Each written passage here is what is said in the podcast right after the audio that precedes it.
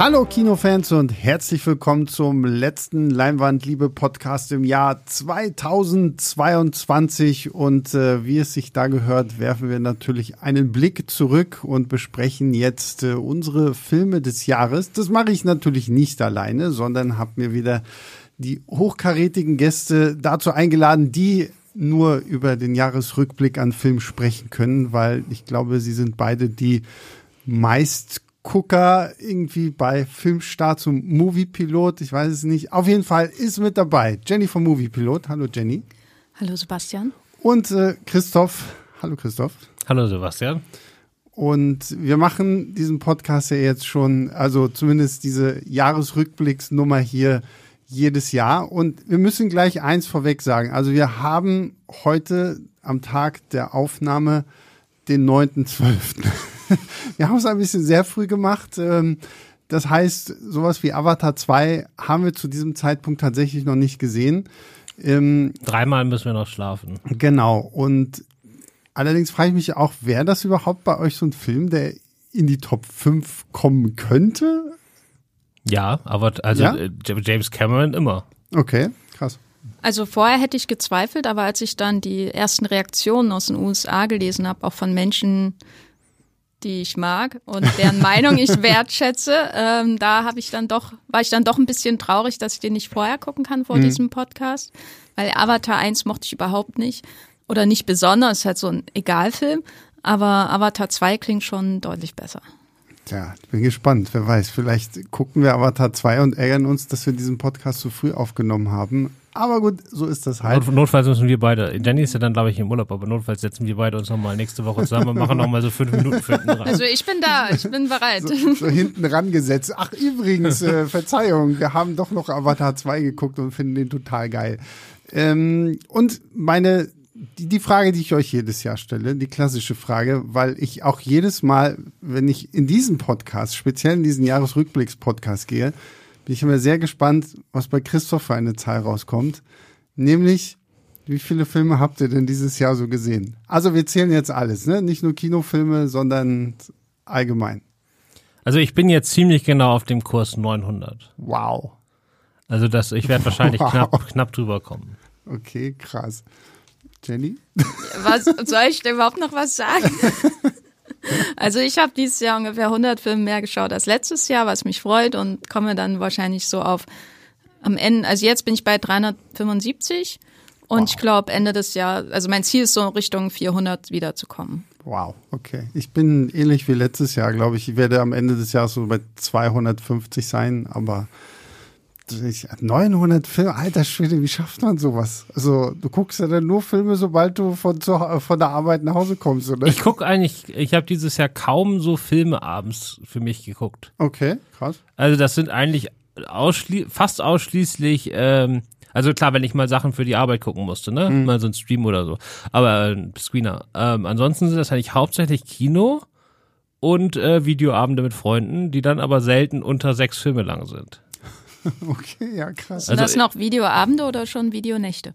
Nee, es sind, äh, ich bin ja jetzt auch in einem gewissen Alter, wo ich nicht mehr so, also deswegen fangen wir eher früh an, so mor irgendwann morgens und gucken dann bis äh, 12, 1, 2 so und nicht so dieser, wie wir es früher gemacht haben, dass wir um 8 angefangen haben mhm. und bis morgens um 7 geguckt haben. Also es hat sich dann ein bisschen verschoben jetzt, also wir sind ein bisschen gesitteter. Krass. Aber inklusive äh, meinem neuen Rekord, den ich auch nie wieder brechen will, äh, 14 Filme an einem Tag. Äh, angefangen um 6.45 Uhr morgens, äh, alle 14 Teile von einem Land für unserer Zeit am Stück. Bis nachts um drei. Also von morgens um sieben bis nachts um drei. Funktioniert das überhaupt rechnerisch? 14 Filme? Kannst du noch Teil 12 von Teil 6 unterscheiden? ja, das ist eher die Frage, ich, die ich mir stelle. Ich, ich, kann die, also es gibt so zwei, drei in der Mitte, die relativ ähnlich sind. Hm. Ansonsten konnte ich das vor, ich habe das von der Woche in der U-Bahn mal äh, für mich selber probiert, jetzt so vier, fünf Monate später. Und ich habe das noch so ziemlich genau hinbekommen, ja.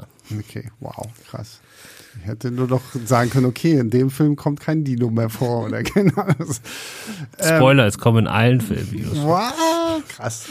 Ähm, ja, in einem Land vor unserer Zeit. Ich glaube, ich habe nur den ersten gesehen und von der Fortsetzung kenne ich nicht. Ich habe dann auch mal eine Frage, weil ich, äh, man macht das ja hier zum einen so ein bisschen, äh, ja, um so ein bisschen anzugeben vielleicht auch, aber vor allen Dingen natürlich auch um so mal so Filme, die einem persönlich, die man liebt, irgendwie in die Welt da rauszutragen und im besten Fall, dass dann Leute sich auch noch inspiriert fühlen, die zu gucken. Ähm, letztes Jahr warst du ganz inspiriert von Jennys äh, Stier in Indien Film. Hast du den inzwischen gesehen? Immer noch nicht, ne. Das ist aber jetzt auch fies hier. Ja, du, ähm, ich nehme das nicht fies, weil es, wenn ich wenn ich jeden Filmtipp, den ich von überall her bekomme, sofort irgendwie gucken würde, dann könnte ich vielleicht irgendwann auch auf die 900 Filme im Jahr kommen. So, es ist, es ist immer noch auf meiner Liste. Er wartet immer auch noch brav darauf, von mir geguckt zu werden. Und ich habe ihn auch nicht vergessen, aber es kommen ja im Jahr immer noch zig Sachen dazwischen. Und ich wette, ich, heute habe ich mir sogar einen Stift mitgenommen für diesen Podcast, weil ich wette mit mir, meine Liste wird wahrscheinlich wieder sehr mainstreamig sein und bei euch werde ich wieder, oh, oh ja, das klingt gut, ah, mitschreiben, mitschreiben, mitschreiben und äh, deswegen heute mit Stift. Und jetzt hat ja auch noch Sinn, dass du sie guckst, weil wir, also wir machen ja wieder eine gemeinsame Liste mit Moviepilot zusammen über die besten Filme des Jahres und besten Serien auch. Da bin ich dann raus, aber die anderen machen das. Ähm, und äh, die müssen wir erst so in zwei Wochen abgeben. Das heißt, du kannst dir zwischen heute und da noch äh, für die andere Liste, für die Top Ten dann äh, noch. Ich werde auch noch äh, einen Film, den ich noch gar nicht geguckt habe, von dem ich ja auch nur Gutes höre, ist Bones and All. Den gucke ich jetzt erst am Wochenende nach dieser äh, Podcast. Ich habe auch noch einen Film, den ich seit einem halben Jahr nicht geschafft habe zu gucken, von dem ich weiß, dass er auch in meiner Liste heute drin gewesen wäre mit 95-prozentiger Wahrscheinlichkeit. Äh, ich erwähne den nicht, weil ich glaube, dass er bei euch vorkommen könnte. Und ähm, ja, ich habe immer darauf gehofft, dass ich den noch im Kino zu sehen bekomme. Ja. Aber ähm, ja, nachdem ich es am Anfang versaut habe, kam es dann nicht mehr. Und irgendwie, ich bete immer noch. Aber ja, vor der Liste gucke ich ihn dann nachher noch, äh, löse ich dann noch auf. Ich finde es gerade immer krasser, wie wir eigentlich gerade reden und eigentlich selbst diesen Podcast negieren, weil wir sagen so, wie viele Filme wir noch gucken müssen, um eigentlich eine vollständige und richtige Liste ähm, abzugeben. Also ja. Ja, richtig ist ja eh Quatsch. Ja, also was wir sagen können, also die, die Top Ten dieses Jahr wird für mich wirklich schwer. Ich finde, das war nicht das allerbeste Kinojahr ever. Mhm. Ähm, also ich habe mir jetzt erstmal so im ersten Schritt einfach nur die Filme rausgesucht, denen ich viereinhalb oder mehr gegeben habe. Damit komme ich nicht auf zehn, äh, was ich normalerweise schaffe. Äh, aber die fünf Filme heute liebe ich über alles und alleine mhm. einfach nur die zu propagieren ist ja schon Sinn ja, genug. na klar. Ähm, wir haben uns dazu entschieden, oder das haben wir auch jedes Jahr, alle Filme, die wir jetzt nennen, sind tatsächlich Kinofilme, die einen deutschen Kinostart im Jahre 2022 haben. Das heißt, für euch beide so Festivalfilme, die vielleicht erst später kommen oder so, fallen dann natürlich erstmal weg. Ähm, alle Streaming-Sachen, da gibt es beim Moviepilot ein äh, Top 5 äh, Podcast, wo der gute Julius, glaube ich, auch von Filmstarts mit dabei gewesen ist. Und es gibt ja dann auch noch den Top Serien Podcast, bei dem ich ja auch mit dabei gewesen bin, was auch immer so ein, so ein, so ein Schwitztermin in meinem Kalender ist, weil da sitzen dann Max und Esther und Max, was, was, was Christoph für mich bei Filmen ist, ist Max für mich, was Serien angeht. So, wo ich mir denke, so, wow, so. Von Max hat mir mal jetzt, äh, gesteckt, dass er, glaube ich, auch manchmal äh, bei Netflix die Geschwindigkeit anpasst und die dann schneller. Das, das habe ich aber auch schon gemacht. Echt, wirklich krass. Okay. Es gibt ja auch Serien, wo man nicht hingucken muss und trotzdem nichts verpasst. Ja, das ist ja, also ich bin ja Purist, was sowas angeht. Das klingt im ersten Moment ganz, ganz fürchterlich für mich. Mhm. Aber dann denke ich so an meine letzten drei Netflix-Serien, die ich versucht habe anzufangen. Ich finde, dass es ab einem gewissen Punkt auch einfach Notwehr. Ja, gut, das ist, äh, ja, weiß nicht. Also bis jetzt zum Glück gucke ich immer noch alles, was ich serientechnisch gucken will, weil ich es halt tatsächlich will. Und dann muss ich, dann klicke ich da nicht unbedingt auf die schneller Mach-Taste. Aber gut. So, damit glaube ich, sind wir jetzt erstmal mit unserem großen Vorgeplänkel durch und ähm, fangen jetzt einfach mal an mit unserer äh, Top 5. Wir fangen natürlich an bei Platz 5 und ähm, ich würde sagen, Christoph, leg doch einfach mal los. Wie haben wir das immer gemacht? Hat dann irgendjemand Stopp gerufen, wenn das später bei ihm noch kam? Nee, das ist ja wegen Spoiler nicht. Also wenn ich jetzt Platz 5 habe, der bei jemand auf Platz 1 ist, dann besprechen wir das bei mir auf Platz 5 und der andere schweigt, bis er dann irgendwann dazu kommt. Oder man fällt einfach mit ein und redet ebenfalls mit ja, ja, genau, sagt, oh mein Gott, das ist bei mir Platz 1. Man will das, man will das ja alles nicht spoilern. Wobei ich mir beim ersten sicher bin, dass du ihn nicht gesehen hast und ich weiß, dass Jenny ihn gesehen hat. Finde, die, die, diese, diese, diese Antise-Sachen finde ich auch immer sehr toll. Okay, Da müssen wir ein bisschen Spannung haben. Ja, ja, wenn, klar, wenn ich gleich, jetzt, jetzt denken alle, oh, das ist das, was ist das? Und gleich, wenn ich den Namen sage, werden alle sagen, erstens habe ich den Namen nicht verstanden und zweitens habe ich von diesem Film noch nie gehört. Okay, ich gehe Ähm, davon aus, es ist ein obskurer Festivalfilm. Der, Nee, es ist, es ist äh, ein äh, Blockbuster. Oha. Nur Nein. nicht hier. Oha. Na, jetzt kommt's. Ähm, es ist aber tatsächlich ein Bainale-Film. Also Ah. zumindest hatte der da seine Weltpremiere und das ist äh, Gangubai Kathiawadi. Äh, das ist ein äh, Bollywood-Blockbuster. Äh, einer der sehr ungewöhnlichen, denn ähm, er erzählt die Geschichte, also er basiert auf einem Sachbuch, der heißt Mafia, das heißt Mafia Queens of Mumbai. Und er erzählt die Geschichte einer, einer Zwangsprostituierten so in den 1950ern, die sich dann so langsam in ihrem Bordell hocharbeitet zur äh, Puffmutter, sage ich mal, äh, dann irgendwann so das ganze Viertel übernimmt, so mit so, mit so einem Gangster Mafia-Heini zusammen, der dann auch so schön dann da immer in Zeitlupe aus seinen äh, Karossen aussteigt und da alle platt macht, notfalls mit seinen Leuten. Immer in Zeitlupe. Immer. Alles, was er tut, ist in Zeitlupe. Genau, und ähm, dann geht es aber noch weiter. Also dann schwingt sie sich irgendwann auf zu so einer Kämpferin für die Rechte von Prostituierten in Indien, ähm, sorgt dafür, dass deren Kinder irgendwie auf Schulen gehen dürfen, trifft sich mit dem äh, mit dem mit dem äh, Regierungschef des Landes, um da irgendwie für Rechte einzutreten und das alles aus einem und das Ganze natürlich mit Tanznummern, Action-Szenen, äh, die, die Gewalt gegen Frauen am Anfang ist äh, super, super hart für einen Mainstream-Film. Gleichzeitig ist in, der, ist in Indien ja vieles im Kino nicht erlaubt. Das heißt, man hat diesen Film über sexuelle Ausbeutung und alles und es gibt nicht mal einen Kuss. Äh, während die Gewalt äh, total äh, übertrieben auch teilweise dargestellt ist. Also sehr, extrem. Wahnsinnig unterhaltsam.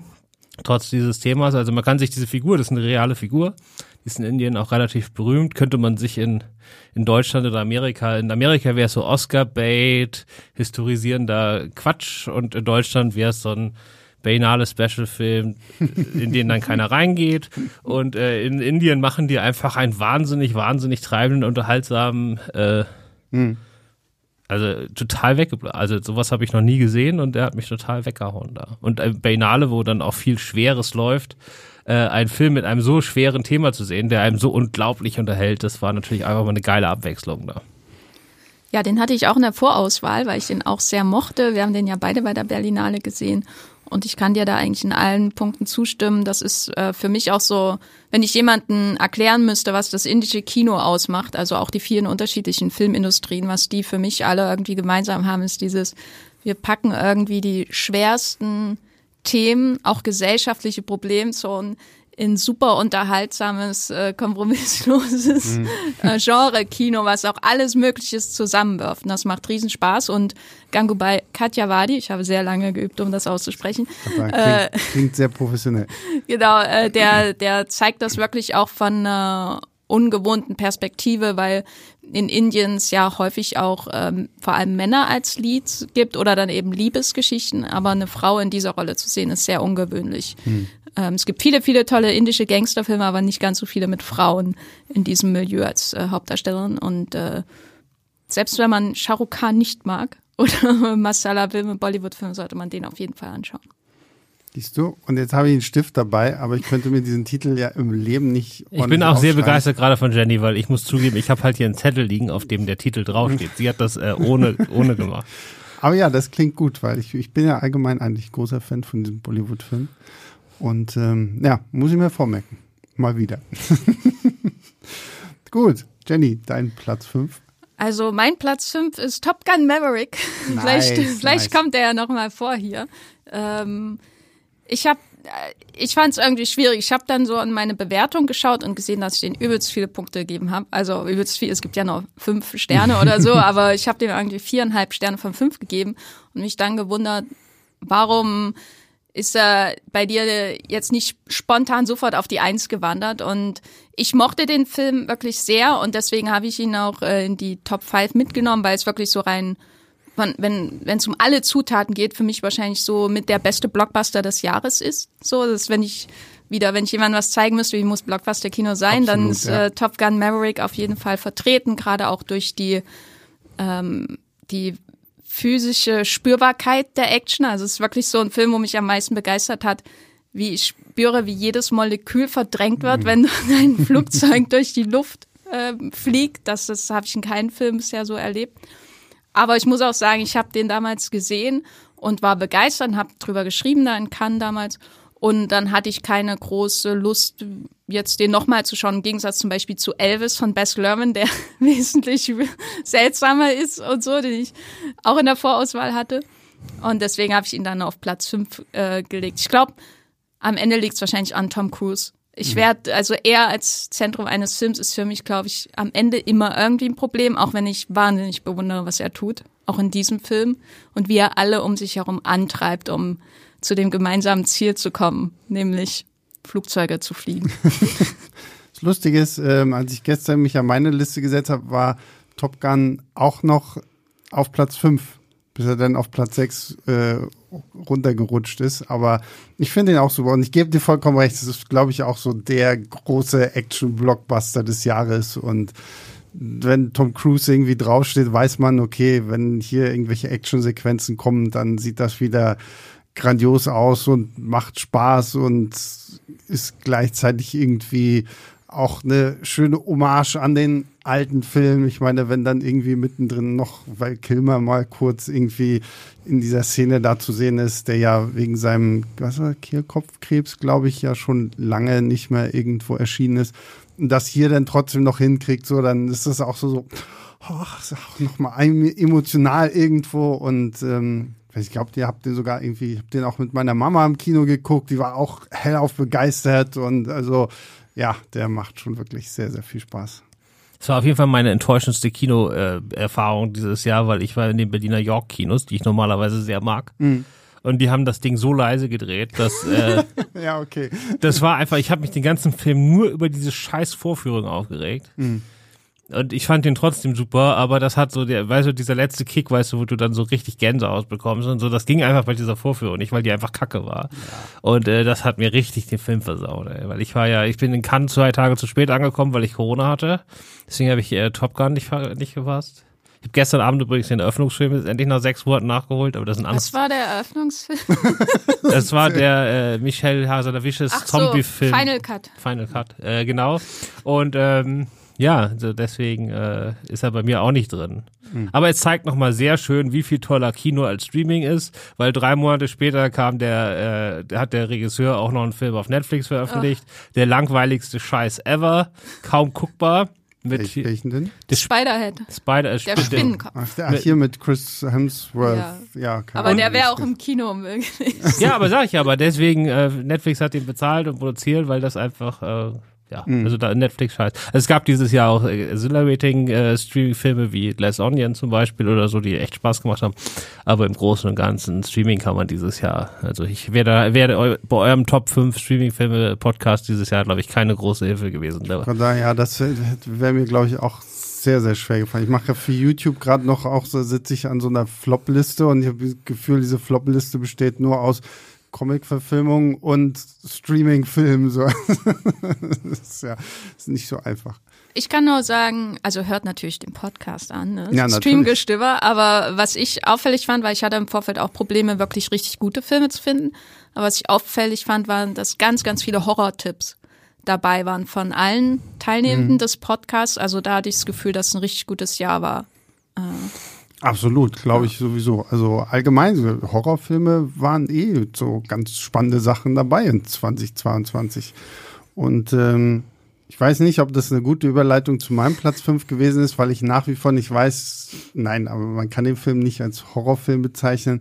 Und ich habe ihn leider damals, der, der, kam Anfang Januar ins Kino, da habe ich ihn leider verpasst, deswegen ich habe ihn auch wirklich erst zu Hause geguckt, nämlich den isländischen Film Lamb mit äh, Numi Rapaz, die plötzlich so ein Kind-Lamm-Hybrid bei sich zu Hause hat und das halt einfach irgendwie als ihr Kind aufzieht, gemeinsam mit ihrem Mann.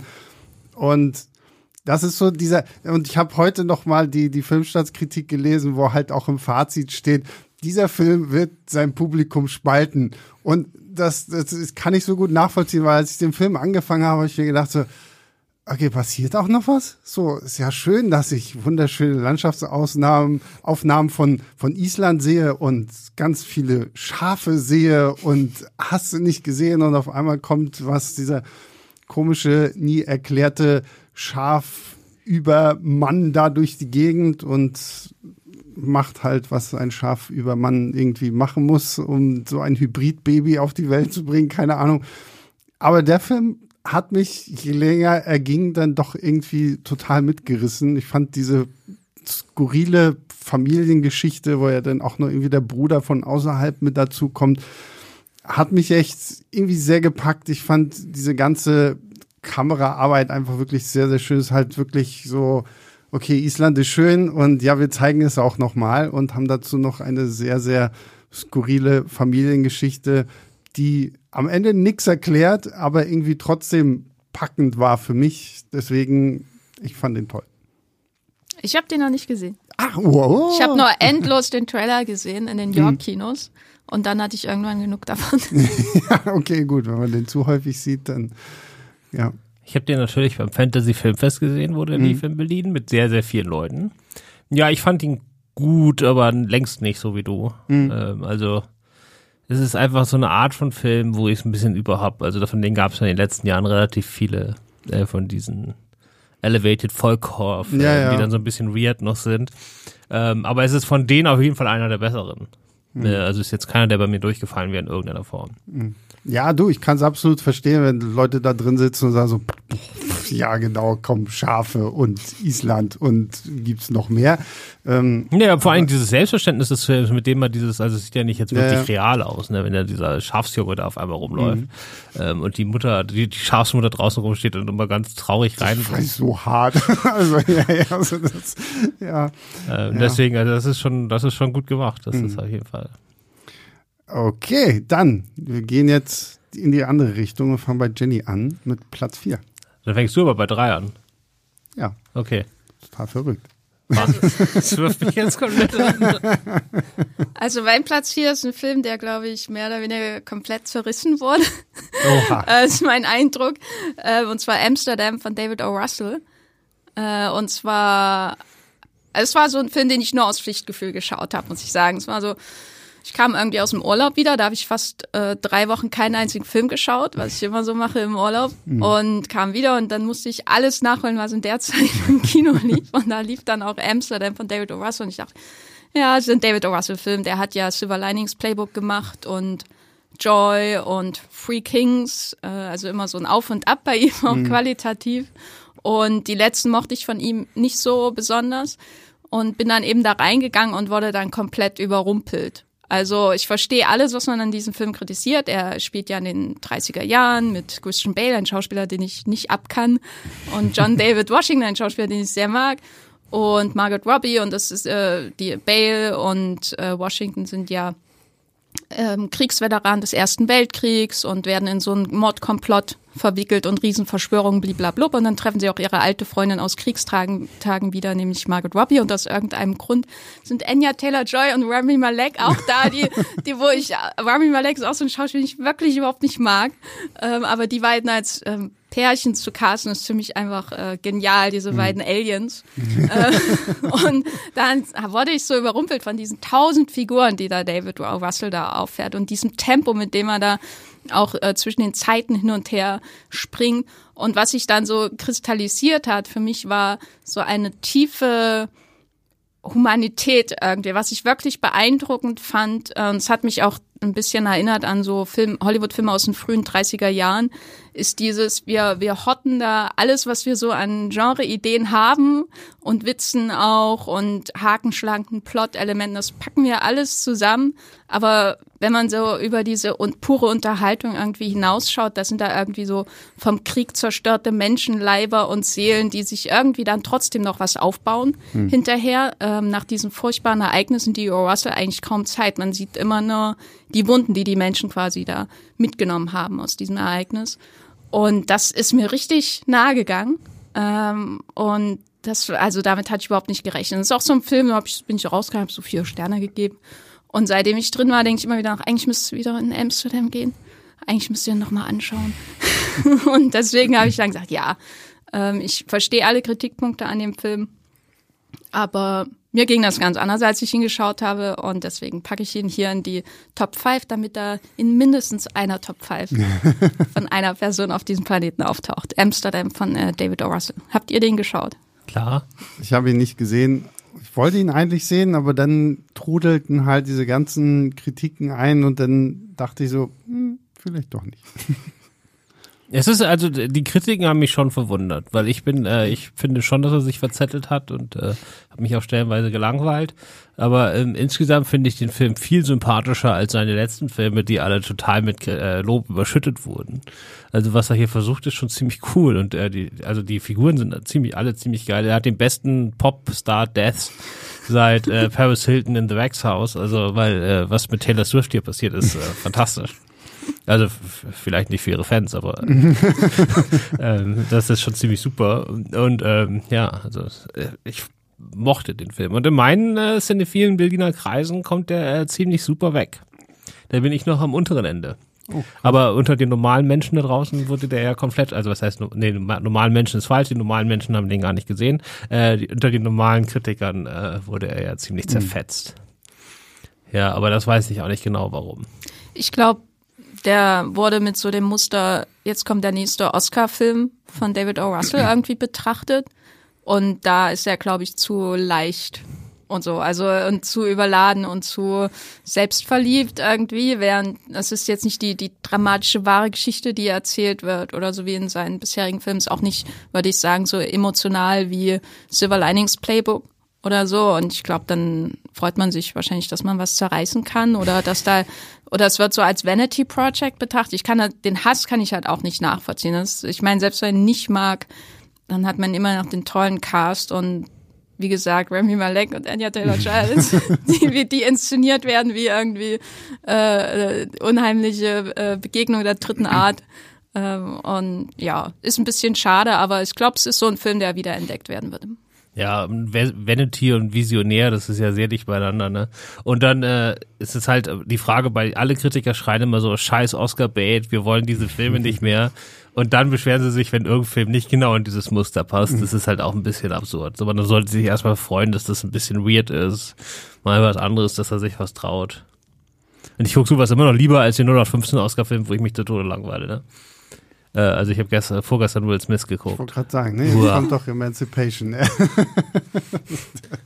das, äh Der schreit in jeder Szene nur, bitte hab keinen Spaß, gib mir einen Oscar. Hm. Okay, ja super. Ja gut, aber Amsterdam, gut, wenn, also wenn Jenny den so hochlobt, dann kommt er auch auf meine Liste.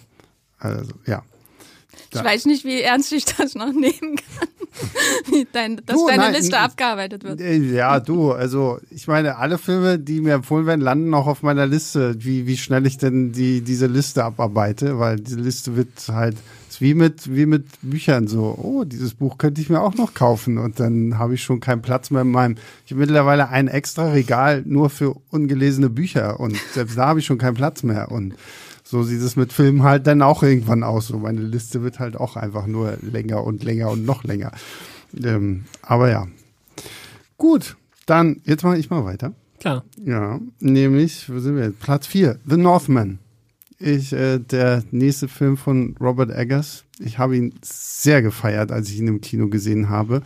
Und äh, wir haben hier ja auch einen sehr unterhaltsamen Podcast dazu äh, gemacht, wo Björn noch erzählt hat, dass direkt nach der Pressevorführung wohl total viele von den Anwesenden sehr über den Film irgendwie hergezogen hätten. Ich, ähm, wie gesagt, mein Gott, kann, kann ich vielleicht auch irgendwo nachvollziehen. Ich hatte wahnsinnig viel Spaß mit dieser ja, Interpretation der, der Hamlet-Geschichte, also der Inspiration für Shakespeares Hamlet, so rum, mit äh, Alexander Skarsgård als Tier. Ich weiß auch nicht, was dieser Mann gemacht hat, um so aus, das ist so krass. Daneben dann die, die, und dann sind wir wieder bei Anja Taylor-Joy. Die zierliche, zarte Anja Taylor-Joy als äh, russische Hexe, keine Ahnung, was sie da sein soll. Und Ich fand ihn großartig und ich, das ist auch so ein Film und daran merke ich immer, wie sehr mich so, so ein Film dann irgendwie fasziniert, wenn ich anfange, im Nachhinein noch mir gefühlt jedes Interview anzugucken und jede Reportage dazu. Und wenn du dann wieder und wieder hörst, wenn irgendwelche ähm, Wissenschaftler erzählen, ja, oh, also Wikingerforschung, also, also das hat der Herr Eggers richtig, richtig toll gemacht und wie realistisch das alles ist und wie, wie toll das alles von den Kostümen her aussieht. Und dann denke ich mir so, ja, ja, ich fand es aber auch einfach so irgendwie sehr, sehr toll, dieser Mix aus Rache-Story und mit diesen verschwurbelten Fantasy-Elementen denn auch drin, wo er gegen irgendwelche untoten Könige kämpft und von Valkyren heimgeholt wird und was, also ja, ich habe den sehr, sehr genossen im Kino. Ich auch. Ich war in der Vorführung, wo Björn und ich die einzigen genau. waren, die nicht gesagt haben, dass das scheiße war. Ja. Wobei man sagen muss, dann als die amerikanischen Kritiken kamen, die waren ja doch sehr viel äh, netter als die deutschen. Mhm. Ähm, ich musste mir die anderen Interviews nicht angucken. Ich habe ihn ja selbst interviewt. Mhm. Äh, ja, ähm, also ich werde langsam warm mit Eggers. Also dieses äh, sozusagen, er kommt eigentlich aus dem Genre, das nicht meins ist, so mit diesem Elevated Horror Krams da. Aber irgendwie er ist noch einer der wenigen, die ich da wirklich akzeptiere, weil ich ihm das irgendwie abnehme, dass er diesen diesen historischen Genauigkeitswahn halt wirklich hat. So und äh, dass er irgendwie so ein Nerd-Teenie ist, der dann ins Filmmachen reingewachsen ist und äh, das jetzt nicht so ein Gimmick ist, was er zum Verkaufen seiner Filme benutzt. Ich glaube, das schadet ihm ja insgesamt. Also jetzt gerade bei The Northman auch mehr, ne? Mhm. Der wurde ja wahnsinnig teuer mhm. äh, und ist auch ein Flop, ja, finanziell gesehen. Deswegen, ähm, nee, ich äh, fand den auch ziemlich super. Aber ich war ja im Podcast, war ich dabei? Mhm. Du warst auch dabei. Oh, guck mal, dann könnt ihr das vor ja danach. Vor allem ist sogar der gleiche Drehbuchautor wie auch bei Lamb. Dieser Sion oder wie er heißt. Das so, ist irgendwie so ein Dichter so, oder Sänger oder Ja, ja, genau. Das ist ein sehr, sehr. Ich glaube, der hat ihm geholfen zu übersetzen, oder? Oder, oder mit den Quellen hat, zu arbeiten. Ja, ja, aber hat er, ne? genau. Und ja. ähm, der hat halt auch bei Lamb das Drehbuch. Und ich habe mir jetzt tatsächlich auch mal irgendwie zwei Bücher von dem äh, geholt, weil der hat ja zumindest auf für isländische Verhältnisse wahrscheinlich ist es der äh, größte Schriftsteller, den sie da irgendwie haben, wie viele Bücher der schon geschrieben und veröffentlicht hat und Gedichtbände und keine Ahnung was. Also scheint auch ein Workaholic zu sein, wenn es irgendwie um Schreiben geht und irgendwie dieses Jahr dann gleich mit zwei Filmen irgendwie am Start. Beide in deiner Top 10 waren. Beide in meiner Top 5 sogar, ne? Also so oh, weit okay. geht's. Also The Northman ist für mich so ein Film, über den ich auch sehr gerne lese. Also hm. es gibt zum Beispiel so ein tolles New Yorker Profile von Robert Stimmt, Eggers. Ja, ja. Äh, als ich das gelesen habe und die Details und äh, dann auch seine Erklärungen, wie er mit den, also wie er äh, den Film quasi aufgenommen hat und wie er dann hinterher im Schnitt auch gemerkt hat, äh, es geht eigentlich gar nicht, den Film so zu, dann schlafen alle ein, nicht bei dem Budget zumindest. Ähm, das fand ich hoch faszinierend und ich bewundere ihn auch so ein bisschen, auch wenn ich bisher eigentlich nur de, hier den, den Leuchtturm mhm. von ihm wirklich mochte. Also mit The Witch konnte ich gar nichts anfangen, da habe ich ähnliche Probleme, glaube ich, wie Christoph. Äh, und bei The Northman, das war so ein bisschen also mich hat sehr stark an einen Arthouse Zack Snyder erinnert. Mhm. Ähm, also es hat sich manchmal ein bisschen angefühlt, als wäre das alles so mit Harz übergossen und darunter schon alles nicht mehr so am Leben. Mhm. Ähm, aber auf jeden Fall tausendmal besser als diese ganzen anderen Wikinger-Sachen, die so in den letzten Jahren. Also ich kann diesen Hype um Wikinger und so kann ich persönlich gar nicht nachvollziehen. Den kann und ich auch nicht nachvollziehen. Vikings ja. und so weiter. Damit konnte ich überhaupt nichts anfangen. Ähm, aber wenn Vikings so aussehen würde wie The Northman, dann würde sich das vielleicht ändern. Na, wer weiß. Aber vielleicht hast du jetzt gerade auch den Zorn aller Vikings-Fans auf dich gezogen, weil diese Serie ähm, ist ja auch, wenn ich, wenn ich Leuten erzähle, dass ich die erste Staffel geguckt habe und danach einfach nicht weiter gucken konnte, weil ich es einfach nur stinkend langweilig fand, so dann habe ich das jetzt gerade nicht laut gesagt. Okay, aber dafür habe ich The Northman. Gut, Christoph, dein Platz 4. Mein Platz 4 ist der einzige Regisseur, glaube ich, der, äh, den wir letztes Jahr auch schon hatten, der jetzt dieses Jahr es wieder geschafft hat. Und ich bin mir nicht mehr sicher, ob du den letztes Jahr geguckt hattest und reingepackt hast oder ob der ganz oben auf deiner Liste gelandet ist und du die wahrscheinlich immer noch nicht gesehen hast. Das wird äh, der Running Gag dieses Podcasts, Sebastian. Nein, aber das ist, das ist auch, geht auch um mein Erinnerungsvermögen. Mhm. Ähm, aber ähm, ja, es ist äh, Hast du Drive My Car mittlerweile? Hattest du den gesehen? Hast du den jetzt? Klar, gesehen? den habe ich gesehen, ja. Auch vorher war, schon? Oder die, deshalb? Den, den, den hatte ich damals nach unserem Podcast, glaube ich, hatte ich den, da war ich im Kino noch. Den habe ich sogar im Kino gesehen, Drive Ich glaube, ihr müsst so monatliche Hat Sebastian die Filme geguckt, die er gucken sie- soll, die- Meetings ist machen? Genau, das, na, das ist das die neue Rubrik bei Leinwandliebe so. Hat Sebastian seine Liste abgearbeitet? fünf Filme, Hausaufgabe, fünf Filme, die du guckst. Nee, aber Drive My Car fand ich großartig. Also hat Der wäre sehr, letztes sehr Jahr, gefallen. wäre dir auch noch reingekommen. Der wäre definitiv letztes Jahr wahrscheinlich noch irgendwie in meiner Top glaube, bei, 10, bei Top Jenny 5. war auf 1 und 2 oder so, oder bei mir war auch auf 1 bis Mhm. 3 irgendwie irgendwo da war. Ja, und jetzt nicht derselbe Autor, der heißt, der Vorlage, das ist dein Ach so, Haruki Murakami. Ja, genau. Das ist es diesmal nicht, aber der Regisseur ist derselbe Ryosuke Hamaguchi. Ähm, und das ist jetzt aber sein Film davor, Okay, der dann aber in Deutschland danach angelaufen ist. verrückt. Plot Twist. ja, es hat, äh, deswegen kann ich jetzt auch gar nicht so viel sagen, weil ich habe den bei der bei der Online Berlinale 2020 gesehen. Oha, okay. Ähm, das heißt, äh, das ist jetzt schon oder 21. Nee, jetzt haben wir 22, 21, wahrscheinlich 21. 21 war das, äh, die Online-Berlinale. Ja. Genau, auf jeden Fall ist es dann schon 18 Monate her. Äh, der Film heißt Das Glücksrad. Ähm, Es ist ein äh, Triptychon, also drei, äh, drei Kurzgeschichten nacheinander quasi, die dann so ein bisschen sich nie, also es ist nicht so, dass dann auf einmal die eine Figur im anderen Film aufkommt oder so ein, so ein Hollywood-Quatsch da, weißt du, wo dann am Schluss der eine der Onkel vom anderen ist und alle sagen, uh, und man denkt sich so, ja, aber warum? Das interessiert doch keine Sau. Ja, genau, das ist das hier nicht, sondern das ist alles ein bisschen besser. Ähm, genau, es sind drei Geschichten. Einmal so ein so eine Heimfahrt von so einem Fotoshooting, wo die Managerin mit dem Model redet und das Model erzählt dann von so einem Date, das sie jetzt hatte, äh, 20 Minuten lang, ist glaube ich so eine 20-minütige Autofahrt. Und dabei merkt die andere so langsam, uh, das ist mein Ex-Freund, den die da gedatet hat und dann wird das alles sehr, sehr düster.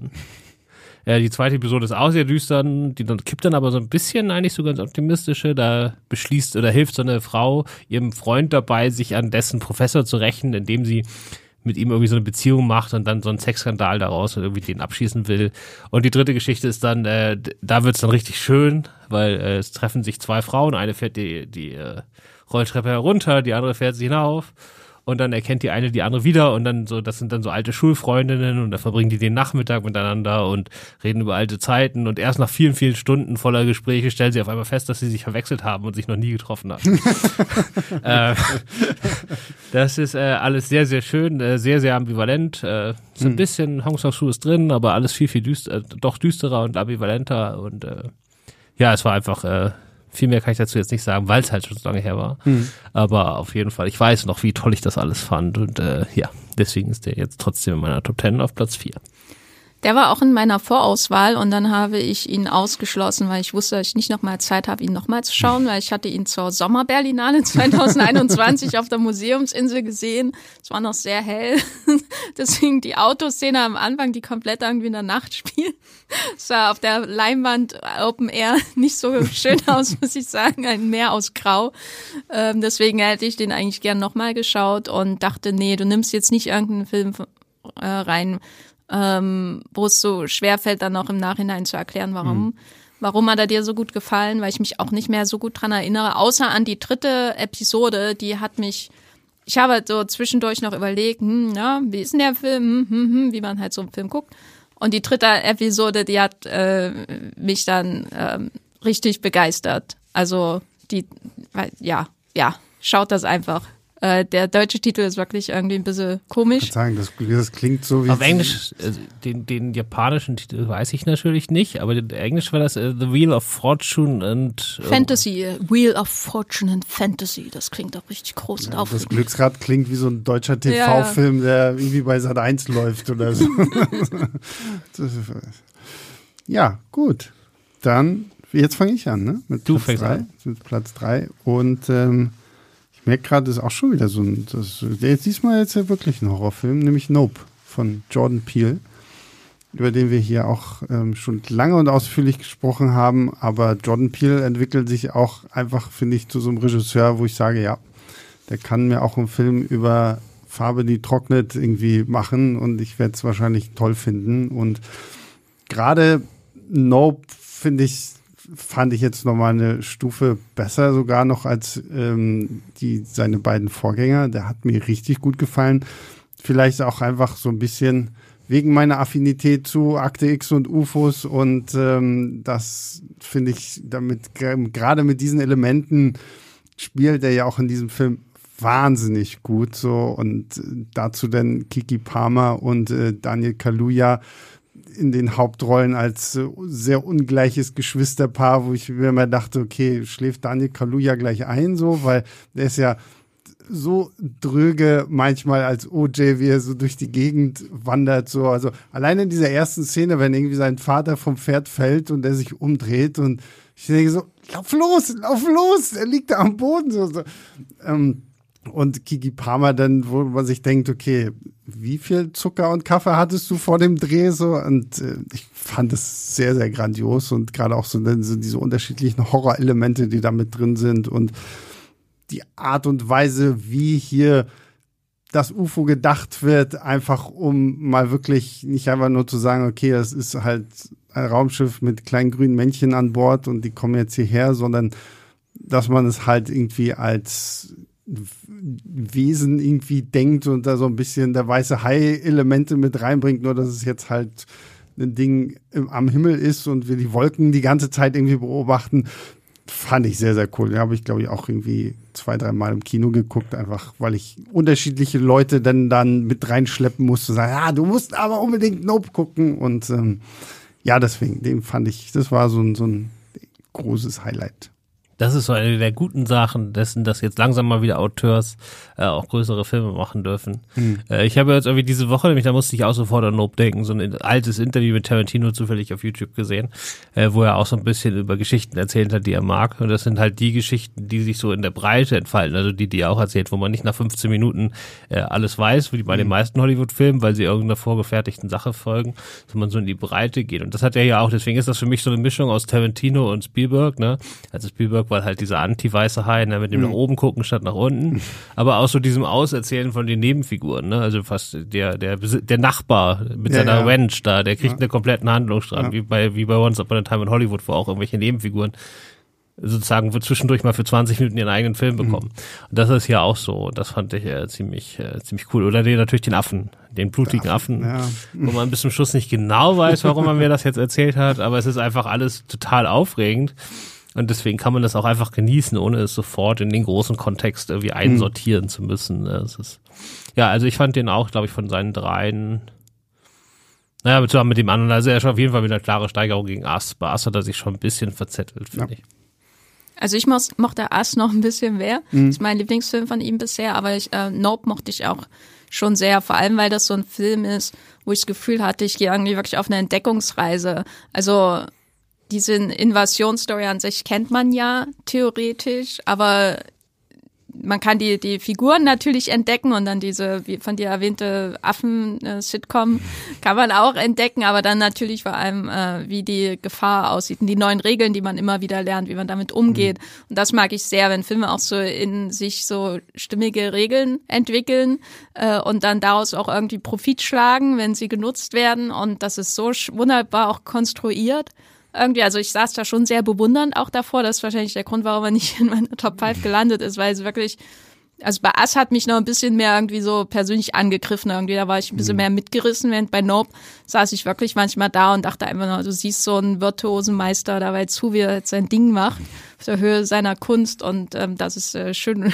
das ist auf jeden Fall sehr schön, aber ähm, ja, hat mich jetzt nicht so berührt, mhm. zum Beispiel. Okay, Jetzt weiß ich nicht in meiner Logik, wen von in euch beiden. Wir bleiben immer in der gleichen Reihenfolge. Wir fangen bloß jedes Mal einversetzt an. Okay, da bist du jetzt. Dran. Ja, ich weiß. Sehr gut. äh, in, meinem, in meinem Film gibt es noch viel, viel mehr Horrorregeln als in deinem. Es hält sich bloß niemand dran. Oh, das ist Scream. Ja. Ja, ja. Äh, natürlich, äh, meine Lieblingshorrorreihe aller Zeiten hat einen fantastischen neuen Teil bekommen, der Scream heißt, aber ich nenne ihn trotzdem Scream 5, weil die können mich mal. Sonst komme ich in meinem Kopf durcheinander. Das kann es, ich. Es nennt auch keiner diesen Film einfach nur Scream, sondern alle sagen Scream 5, klar. Naja, das ist ja für die neuen Leute, ja, ja. die den jetzt als ersten Teil geguckt haben, aber die sind mir doch egal. Mhm. Ich habe natürlich damals den ersten gesehen und nicht eine Woche lang nicht geschlafen. Aber ich lasse mir auch nicht ausreden, dass ich den gesehen habe. Also den gibt's und der ist super. Der ist natürlich mhm. noch besser. Aber der neue ist auch fantastisch. Und damit war ja nicht zu rechnen. Das stimmt, äh, nach Wes Cravens Tod äh, kommen da neue, sondern neuen Hipster-Regisseure da, die da diesen Ready or Not gemacht haben, der ganz nett war und auch ganz unterhaltsam, ja, aber mein Scream, ne, mhm. das ist halt nochmal was anderes. Äh, ja, und sie haben mich äh, ziemlich weggeblasen. Also ich fand das alles super. Also daraus jetzt aus dem fünften Teil, dass äh, die, äh, Wachen der Macht, also Star Wars 7, quasi eins zu eins als Slasher-Film zu kopieren, äh, mit allem, was dazugehört, von den alten Charakteren, von denen dann vielleicht auch nicht alle überleben, wie das ja bei Wachen der Nacht auch war und so weiter. Äh, ist natürlich alles clever. Und äh, clever mag ich eigentlich in Horrorfilmen nicht. Äh, außer bei Scream. äh, deswegen, äh, das war fantastisch. Inszeniert auch super. Äh, einfach sehr viel Spaß gemacht. Die Leute immer mit ihren eigenen Tricks irgendwie, die, das ist halt das, was Film immer super macht, die eigenen Tricks total offen zu legen, ins Lächerliche zu ziehen und dann trotzdem noch mit denen zu punkten. Also im ersten Scream ist es ja das, dass äh, Ghostface über jeden Stuhl stolpert, bevor irgendjemand absticht. Aber wie gesagt, ich konnte damals trotzdem eine Woche lang nicht schlafen, auch wenn mir alle anderen erzählt haben, wie lustig das alles war. Mhm. Spinner. Naja, und ähm, in diesem Fall ist es jetzt zum Beispiel die Kühlschrankszene, ne? Weil wo er mhm, ja. in einer Szene fünfmal den Kühlschrank zumacht und man erwartet jedes Mal, dass er dahinter steht. Äh, und die Szene ist trotzdem fantastisch und äh, hat ihren Punch am Ende. Der Film ist ja auch viel blutiger als die anderen Teile der Reihe. Ich wollte gerade sagen, also der Film äh, ist, geht ordentlich an die Materie, ja. Und äh, ja, dann die Auflösung ist halt mega böse. Äh, noch viel böser als alle anderen Teile davor. Und äh, ja, fand ich, äh, ja, hat mich weggeblasen. Ich freue mich auf März, wenn dann Scream 6 kommt. Wie auch immer der heißt. Ich glaube, der heißt sogar Scream 6 oder wie heißt der jetzt? Keine Ahnung. Ich weiß ja, überhaupt nicht, wie der heißt. Er müsste ja dann theoretisch Scream 2 heißen. Weil jetzt naja, also bei Filmstadt, also können wir ja mal hier offenlegen, äh, wir nennen die Filme, wie wir wollen und wir äh, auf der Seite und wir nennen die immer so, wie wir bei Google am meisten Leser gewinnen. Äh, mhm. Äh, das tun wir, indem wir Scream Scream 5 nennen, weil sowieso ja, alle Menschen da draußen ja. Scream 5 suchen und nicht Scream. Das heißt, der heißt für uns mit Sicherheit Scream 6. Aber was der, ja, was der echte, er, was der echte Titel ist, das weiß ich nicht. Ja gut, aber der wurde ja auch noch nicht verkündet. Also zumindest zum Zeitpunkt dieser Aufnahme haben wir auch noch keinen so. Trailer gesehen oder irgendwie was. Also und es gibt auch noch keinen offiziellen Titel oder weil ich denke mal schon, dass sie das nicht einfach Scream 6 nennen werden. Die werden sich wieder irgendwas Cooles einfallen lassen. Scream The Reckoning oder keine Ahnung, irgendwie was, aber. Scream Kills, Scream Ends. Ja, genau. Dann müsste eigentlich dann äh, Scream 6, äh, Scream-Ghostface Ghost Manhattan. Ja, oder so, ja. stimmt. Das soll jetzt in New York spielen. The Final Scream oder genau. irgendwie so. Scream, jetzt ohne Nev Campbell. Ja. Ähm, ähm, nee, aber den, den, den Scream 5 fand ich auch sehr cool. Der hat Spaß gemacht, so als, und da muss ich auch sagen, diese Reihe, ähm, habe bisher wirklich jeden Film aus dieser Reihe irgendwie auf irgendeine Art und Weise gefeiert, auch wenn natürlich viele Leute sagen, ah, na, der Film ist aber doch nicht so gut. Ich so, ja, aber fuck it, das ist halt ein Scream-Film und ich finde, diese Reihe bleibt sich immer sehr, sehr treu und äh, ich finde, das haben sie auch gut mit äh, Scream 5 gezeigt. Vor allen Dingen, weil sie es gut hingekriegt haben, halt die alten Charaktere dann nochmal wieder mit einzubinden, gleichzeitig halt so eine neue Riege aufzubauen und ähm, haben halt gut, ich finde, es war schöner Fanservice, so mit diesen, oh, und ja, und da, hier, oh, guck mal, jetzt sind sie wieder da und da. Und trotzdem hat es auch eine gute äh, Story erzählt, die auf eigenem Bein steht. Die sind halt noch mal blutiger geworden, weil warum nicht? Kann man sich ja mal gönnen. Ich bin echt gespannt, was Scream 6 dann so sein wird. So im Augenblick kann ich es mir irgendwie noch nicht so ganz vorstellen, eben weil sie jetzt sagen, okay, wir gehen raus aus Woodsboro und wir sind halt auf einmal in New York City, aber hey, ich lasse mich da gerne eines Besseren Der dritte hat auch nicht in Woodsboro gespielt, der hat in L.A. gespielt. Ja, stimmt, aber naja, gut, schauen wir mal. Also ich mochte den auch, habe ich gerade kontrolliert, wie ich ihm gegeben habe, weil ich, ich echt, es war so ein Film, der, der irgendwie zu äh, einem Auge rein und zum anderen mhm. wieder rausgeht.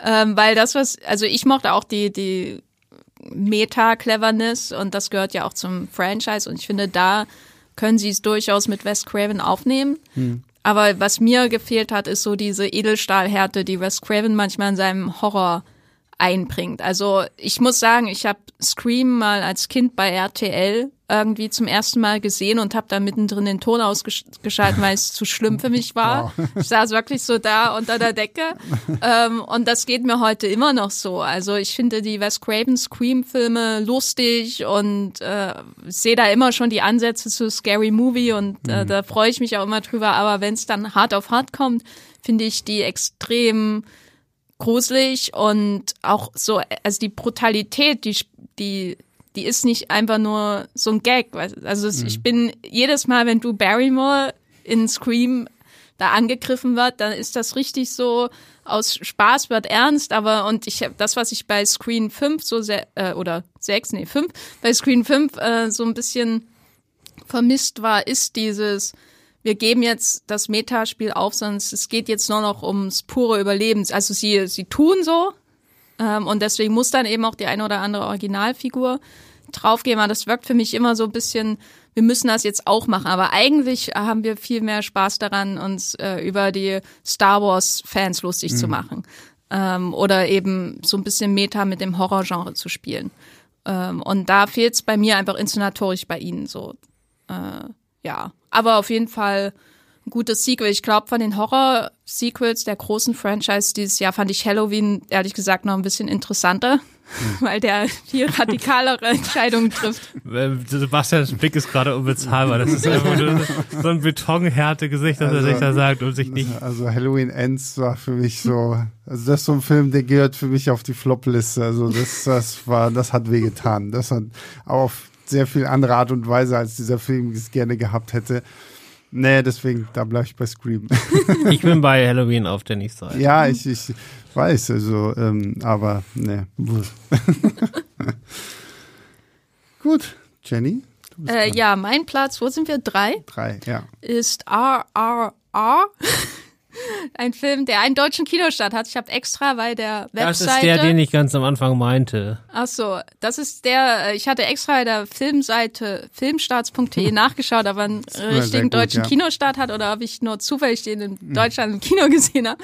AAA äh, ist bei Netflix, falls ihr äh, den noch nicht kennt. Da darüber ist er, glaube ich, überwiegend bekannt, weil er sehr mhm. schnell einen deutschen Netflix-Start bekommen hat ist ein Film äh, eines meiner absoluten Lieblingsregisseure, S.S. Rajamouli. Der hat die beiden Bahubali-Filme gemacht und einen wunderbaren Fliegen-Action-Film namens Iga. Und äh, RRR ist, glaube ich, so sein bisher größter Film, weil er auch international Wellen geschlagen hat. Es spielt in den äh, 20er Jahren in Indien, Kolonialreich immer noch der, der Briten. Ein Mädchen wird von bösen, bösen britischen KolonialherrInnen entführt. Äh, die eine davon ist, und das ist so ein Traumcasting, Elsa aus Indiana Jones 3. Mhm. Und der andere ist Ray Stevenson aus Rom. Also ist immer für mich Ray Stevenson aus Rom, auch wenn er natürlich den Punisher gespielt hat und und und. Und die sind wirklich die die evilsten Menschen auf dem ganzen Planeten und die entführen dieses unschuldige Mädchen und dann äh, müssen sich eben ähm, quasi angehende Freiheitskämpfer zusammenraufen, um sie zu befreien. Vereinfacht gesagt, 180 Minuten passiert natürlich noch ein bisschen mehr in dem Film, aber ist äh, kein Bollywood-Film, das vielleicht als Anmerkung. Es ist ein äh, Film, in dem äh, Telugu ursprünglich gesprochen wird. Es ist eine andere Filmindustrie in Indien. Da haben wir am letzten Podcast schon mal drüber geredet, vor einem Jahr ungefähr. Und wenn man AAA vielleicht am einfachsten erklären sollte, dann vielleicht so. Das ist einfach ein übermega äh, spaßiger Blockbuster, der eine Mischung ist aus einem John Woo-Film und Mel Gibson-Film so, wenn die beide, wenn Braveheart und äh, Hardboiled oder The Killer ein Kind hätten, dann wäre das AAA, würde ich sagen. Aber mit der inszenatorischen Stärke von James Cameron, weil ich glaube, es gibt nur einen anderen Regisseur, gerade außer James Cameron, der weiß, wie man mit Effekten so gut umgeht. Äh, und das ist SS Rajamouli, weil das, was er da macht mit den Effekten, ähm, und wie er sie in den quasi Live-Action-Anteil seines Films einbaut, ist wirklich grandios. Also es erinnert mich manchmal auch so ein bisschen an Stephen Chow-Filme, so Kung Fu Hustle. Ja. Ist aber natürlich äh, durchaus ernster, auch äh, wenn man durchaus mal lachen kann in dem Film. Es gibt Tanzszenen, es gibt Tigerkampfszenen, es gibt äh, homoerotische Freundschaftsszenen, es gibt Flirts und Rom-Com-Momente, es gibt alles in diesem Film. Und deswegen schaut AAA, weil der ist wirklich ähm, sehr, sehr, sehr, sehr unterhaltsam. Und der einzige Grund, warum bei mir nicht höher ist, ist einfach, dass ich höhere Ansprüche an den Regisseur habe und äh, die Bahubali-Filme und Iga noch ein bisschen besser finde. Ja. Das Lustige ist, dieser Film wäre eigentlich meine besondere Erwähnung am Ende dieses Podcasts gewesen, weil ich liebe ihn auch. Also ich finde ihn groß. Ich habe ihn halt leider nur äh, auf Netflix geguckt.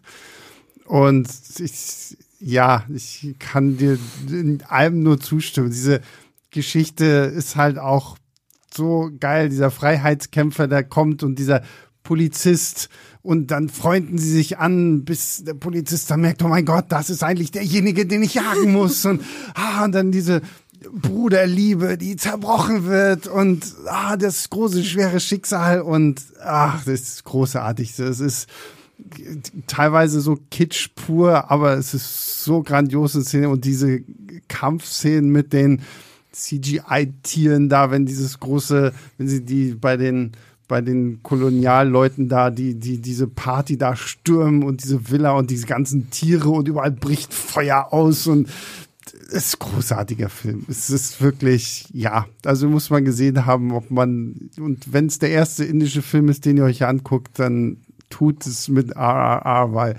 meine Fresse, der hat echt Spaß gemacht. Ja, ich, ich habe ihn nicht gesehen. Ja. ähm, ich stelle mir ja immer so, also in meinem Kopf, also Jenny hat gerade anders beschrieben, als ich ihn mir vorstelle. Also was, also die eine Sache, die ich mir vorstelle, ist, dass es drei Stunden sind, in der nicht eine einzige Sekunde langweilig ist. Das und stimmt, und ja. äh, das zweite war immer, ich habe mir immer vorgestellt, wenn der Film in den 80ern entstanden wäre, dann würde der heutzutage so auf einer Stufe mit Indiana Jones als das perfekte Popcorn-Kino stehen. Absolut. Das sind so die beiden Sachen, die ich mir in meinem Kopf vorstelle und wo ich mich jetzt schon so wahnsinnig drauf freue, den endlich sehen zu können. Und ich hoffe, habe immer noch gehofft, weil der wird jetzt ja auch mit den Oscars groß ins Spiel gebracht. Der hat irgendwie einen Spielrekorde auch in anderen Ländern Mhm. aufgestellt und so. Da habe ich mir jetzt immer gedacht, also, irgendein Kino wird den doch jetzt noch mal einmal zeigen. Das wäre doch super voll. Das wäre, also da wäre ich sofort dabei. Also den hätte ich, wie habe ihn halt nur zu Hause auf Netflix gucken können, aber selbst da hat er schon Spaß gemacht. Ja, es kann sein, dass es daran liegt, dass Netflix die dann, wenn die dann erstmal da sind, nicht mehr rausrückt. ja, ja, eben, ne? Das- Aber das, äh, das wäre so ein Selbstgänger, den in Berlin irgendwie sonntags morgens um elf zu zeigen, hätte das Kino sofort ausverkauft. ja. Ja, die war, also das, wo ich war, äh, war auch ausverkauft. Der lief auch eine Weile lang so, auch sonntags morgens im äh, Babylon zum Beispiel. Und als ich da war, äh, in einem anderen, einem großen Multiplex-Kino, das war wirklich, also das war auch so eine richtig gute Soundanlage. Das heißt, wenn dann die große Tanzszene Ja, kommt, also ja. Bo- da hat der Saal sowieso schon gelebt und dann die, die Leute im Publikum sind auch richtig abgegangen. Also das, äh, ich würde sagen, indische Filme im Kino sind sowieso immer noch mal eine Absolut, andere ja. Erfahrung. Aber der, es war schon sehr, sehr schön. Also ich, ja, das ist, äh, al- also meine Empfehlung ist auch generell, schaut mal Bahubali 1 und 2. Wenn ihr sowas wie Herr der Ringe und so mögt, soll es ja Leute geben, die das mögen. Unglaublich. Und dann schaut gibt's? Bahubali 1 und 2. Ja, ne? Ja, ich habe mich dieses Jahr, ich habe dieses Jahr echt äh, geschlampt, was Bollywood anging und überhaupt Indien. Der einzige Film, den ich jetzt, na, ich habe schon ein paar gesehen, aber der einzige Film, den ich mit so einer klassischen indischen Publikum gesehen habe, bei mir um die Ecke, äh, war der, war das Forrest Gump Remake. Äh, und das war eher langweilig. Dementsprechend hatte ich da nicht so viel Spaß wie ihr. Aber ich hab's ja noch vor mir, im Gegensatz zu euch. ja, stimmt. So, dann sind wir schon bei Platz zwei. Ich glaube, jetzt darf Jenny wieder anfangen. Äh, ja, also nach also, unseren Regeln ich.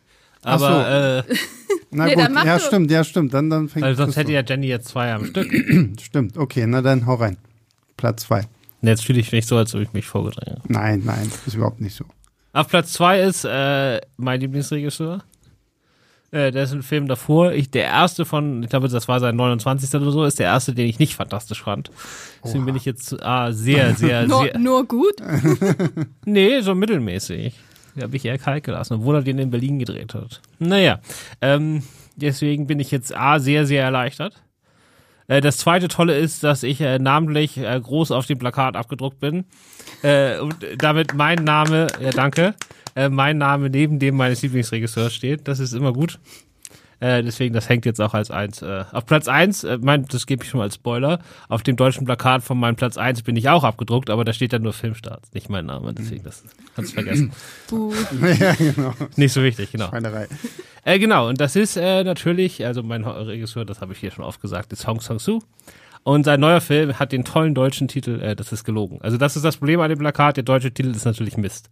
Aber er heißt äh, Die Schriftstellerin, ihr Film und ein glücklicher Zufall. Okay. Warum, warum haben deutsche Verleiher immer das, das Bedürfnis, gerade bei diesen asiatischen Filmen, da immer irgendwie so einen halben Roman aus dem Titel zu machen? Ja, weiß ich auch nicht, aber ich, ich hätte dann, also wenn ich das jetzt nur gehört hätte, die Schriftstellerin. ihr Die Film- wollen, die wollen die große, große Fangemeinde von der Koch, der die, seine Frau und der Liebhaber noch in das Kino bringt. Ja. Genau, unter welchem Titel haben wir den dann nochmal bei der Biennale gesehen? Novelists-Film? Ja, okay, ist auch nicht so gut. ja, ist halt vielleicht nicht so einfach mit dem Titel, dafür ist der Film ganz wunderbar. Ähm, Hong Sang-soo, äh, ja, südkoreanischer Autor, äh, der relativ kleine Film äh, macht, in denen in der Regel sehr viel gesprochen äh, und sehr viel gesoffen wird. Problem ist, ähm, er hat immer mitgesoffen und seine Schauspieler haben auch gesoffen und das war alles echt. Ah ja, so, das schön. heißt, die waren immer relativ schnell blau. Und dann äh, meistens hat er das Drehbuch für den nächsten Tag auch erst am nächsten Morgen geschrieben. So, Problem ist, er ist jetzt mittlerweile äh, gesundheitlich ein bisschen angeschlagen und darf nicht mehr Alkohol trinken. Oha. Ja, das hat seine Filme komplett verändert. äh, also seit vier, fünf Jahren sind die ganz anders. Äh, früher, also das, was sozusagen, wo man dann so als Cinephiler und so und vielleicht auch gerade Filmstudenten oder so, die aus der Ecke so aufgesprungen sind, sind das in seinen Filmen immer so ganz viele Doppelungen kamen, Sachen haben sich wiederholt und gespiegelt. Teilweise einmal hat er denselben Film zweimal gedreht und aneinander geschnitten, einfach mit drei Monaten Pause, um einfach mal zu gucken, wie das so ist. Also mit denselben Schauspielern und alles, aber einfach mal zu gucken, wo dann so die kleinen Verschiebungen sind, ne? Wenn man dann so äh, mal drei Monate später dasselbe nochmal macht, äh, ohne sich den alten nochmal anzugucken vorher. Ähm, so, solche Sachen hat er halt gemacht. Und heute jetzt aber jetzt viel klarer in seinen Ideen und viel leichtfüßiger noch in seiner Inszenierung. Und im neuen Film geht's halt um eine Schriftstellerin, die seit einigen Jahren so ein bisschen so eine Schreibblockade hat und die besucht so ein bisschen entfernt von sich ähm, so eine alte Freundin, Kollegin, die da so einen kleinen Bücherladen hat. Quatscht ein bisschen mit der, fährt danach noch zu so einer Aussichtsturm in der Nähe, trifft da so einen alten Regisseur, der früher mal so eins ihrer Bücher verfilmen wollte, aber so richtig stimmt der Chemie nicht. Und dann geht sie noch ein bisschen im Park spazieren und trifft da so eine junge Frau, wo sich herausstellt, dass die eine Schauspielerin ist, die auch schon seit einigen Jahren keine Rollen mehr angenommen hat. Und da beschließt sie äh, so ganz spontan, ähm, eins ihrer Bücher oder eine ihrer Geschichten selbst als Kurzfilm zu inszenieren, halt mit dieser Schauspielerin da zusammen. Und eigentlich ist es äh, so ein so ein Tag, wo so eine Künstlerin oder hier Autorin halt einfach so schlendert und in Gespräche gerät, alte Leute wieder trifft, neue Bekanntschaften macht und äh, sich über Kunst und äh, den Sinn davon und wie das alles so sein sollte austauscht. Äh, klingt halt sehr schwer, aber ist einfach unglaublich leichtfüßig, ein unglaublich inspirierender Film. Also ihre Inspiration, die sie an diesem Tag erlebt und man sieht dann am Schluss ist der Film dann auch fertig und sie, gucken sich den dann noch an und so. Aber ähm, diese Inspiration, die sie an diesem Haupttag erlebt, der den größten Teil des Films ausmacht, die springt halt auch total aufs Publikum über. Also da ist halt so ein, so ein Film, wo man unfassbar beschwingt und glücklich dann herauskommt. Klingt voll gut, habe ich nicht gesehen. Äh, Ich bin nicht glücklich rausgegangen. Ich fand ihn sehr melancholisch, aber es glaube ich immer so, wenn ich Hong Sang-soo-Filme gucke und dann drei Monate später versuche ich mich zu erinnern. Was war hier noch mal der Unterschied zum anderen? Als du jetzt gerade geredet hast, habe ich so überlegt, ist das der mit dem Kino am Ende? Und dann dachte ich, ist das nicht bei jedem Hong Sang-soo-Film? Nein, aber ähm, ich weiß noch, die, weil die Kino, das mit dem Kino am Ende, wo die dann auch hinterher auf dem Dach stehen, glaube ich. Genau, das hat sich bei mir aus irgendeinem Grund eingebrannt, weil da war ich irgendwie, ich weiß nicht mehr genau warum, aber es hat, sich, hat mich irgendwie ähm, berührt und es fand ich irgendwie alles sehr melancholisch, was da passiert. Ähm, deswegen kann ich kaum noch einschätzen, wie der Aung San Suu Film war, weil ich, das ist so ein Regisseur, da freue ich mich immer, wenn seine Filme bei Festivals laufen, weil man selten wirklich, wirklich mal so fundamental enttäuscht wird. Also es ist so ein gewisses Level, was er einfach hat, dadurch auch, dass er, glaube ich, immer mit ähnlichen Menschen zusammenarbeitet. Und äh, man fühlt sich dann auch bei ihm so ein bisschen, als wäre man Teil seiner Welt so und dann äh, entdeckt man einen anderen Teil von dieser Welt und man das Bild wird immer größer von dieser Welt, nur bei mir verschwimmt das dann so ein bisschen. Aber das ist ein ganz, ganz tolles Gefühl, seine Filme zu schauen. Vor allem, weil, äh, ob betrunken oder nicht, sie dann auch, es ist ja nicht immer dasselbe Genre, was er beackert. Manche sind auch überraschend düster oder dann wirklich tief melancholisch und manche sind eher, eher so leicht und lustig, vor allem wenn der Sochu fließt. Und äh, manche sind eher super interessant konstruiert. Das ist man auch da, wer hat das denn jetzt gemacht? Das ist ja faszinierend. Aber es fühlt sich immer extrem homogen an. Ähm, nahender Vergleich ist ja mal Woody Allen, aber ich kann mit Hong Sang-soo-Filmen viel mehr anfangen als mit Woody Allen-Filmen. Und deswegen würde ich auch sagen, falls ihr noch keinen von ihm gesehen habt, schaut mal. Äh, weil das klingt, glaube ich, immer abtörender, als es ist. Ähm, einfach weil die, die, die Stories auch so karg sind. Aber das ist auch das Schöne an den Filmen. Also, es ist, glaube ich, nicht so leicht, die in Deutschland zu schauen. Aber falls mal einer in einem Kino läuft in eurer Nähe oder so, unbedingt anschauen. Und mittlerweile gibt's auch, ich glaube jetzt demnächst kommt wieder eine komplett Retrospektive im Arsenal. Äh, So habe so hab ich ihn damals vor, vor zehn Jahren auch erweckt. Da habe ich die ersten 20 Filme von ihm am Stück geguckt in zwei Wochen oder so. Und jetzt kommen halt äh, nochmal eine komplette Respektive damit allen 30 und ich glaube, ich werde die alle wieder gucken. ähm, ja, also man sollte bei Hong Kong Su, also früher ja noch mehr, also die neueren kann man auch recht gut einzeln gucken. Dieser, ich weiß nicht mehr, The Woman's Story, ich weiß nicht mehr, der, der vor drei Jahren oder so im Berlinale-Wettbewerb äh, mit der Katze. Ich wollte gerade einen anderen nennen. Der ist auf jeden Fall in Deutschland auch auf DVD rauf und der ist mega, einfach nur mega unterhaltsam und ganz leicht rein. Der hat dann auch den Preis bei der Jury gewonnen, ich glaube als bestes Drehbuch oder beste Regie.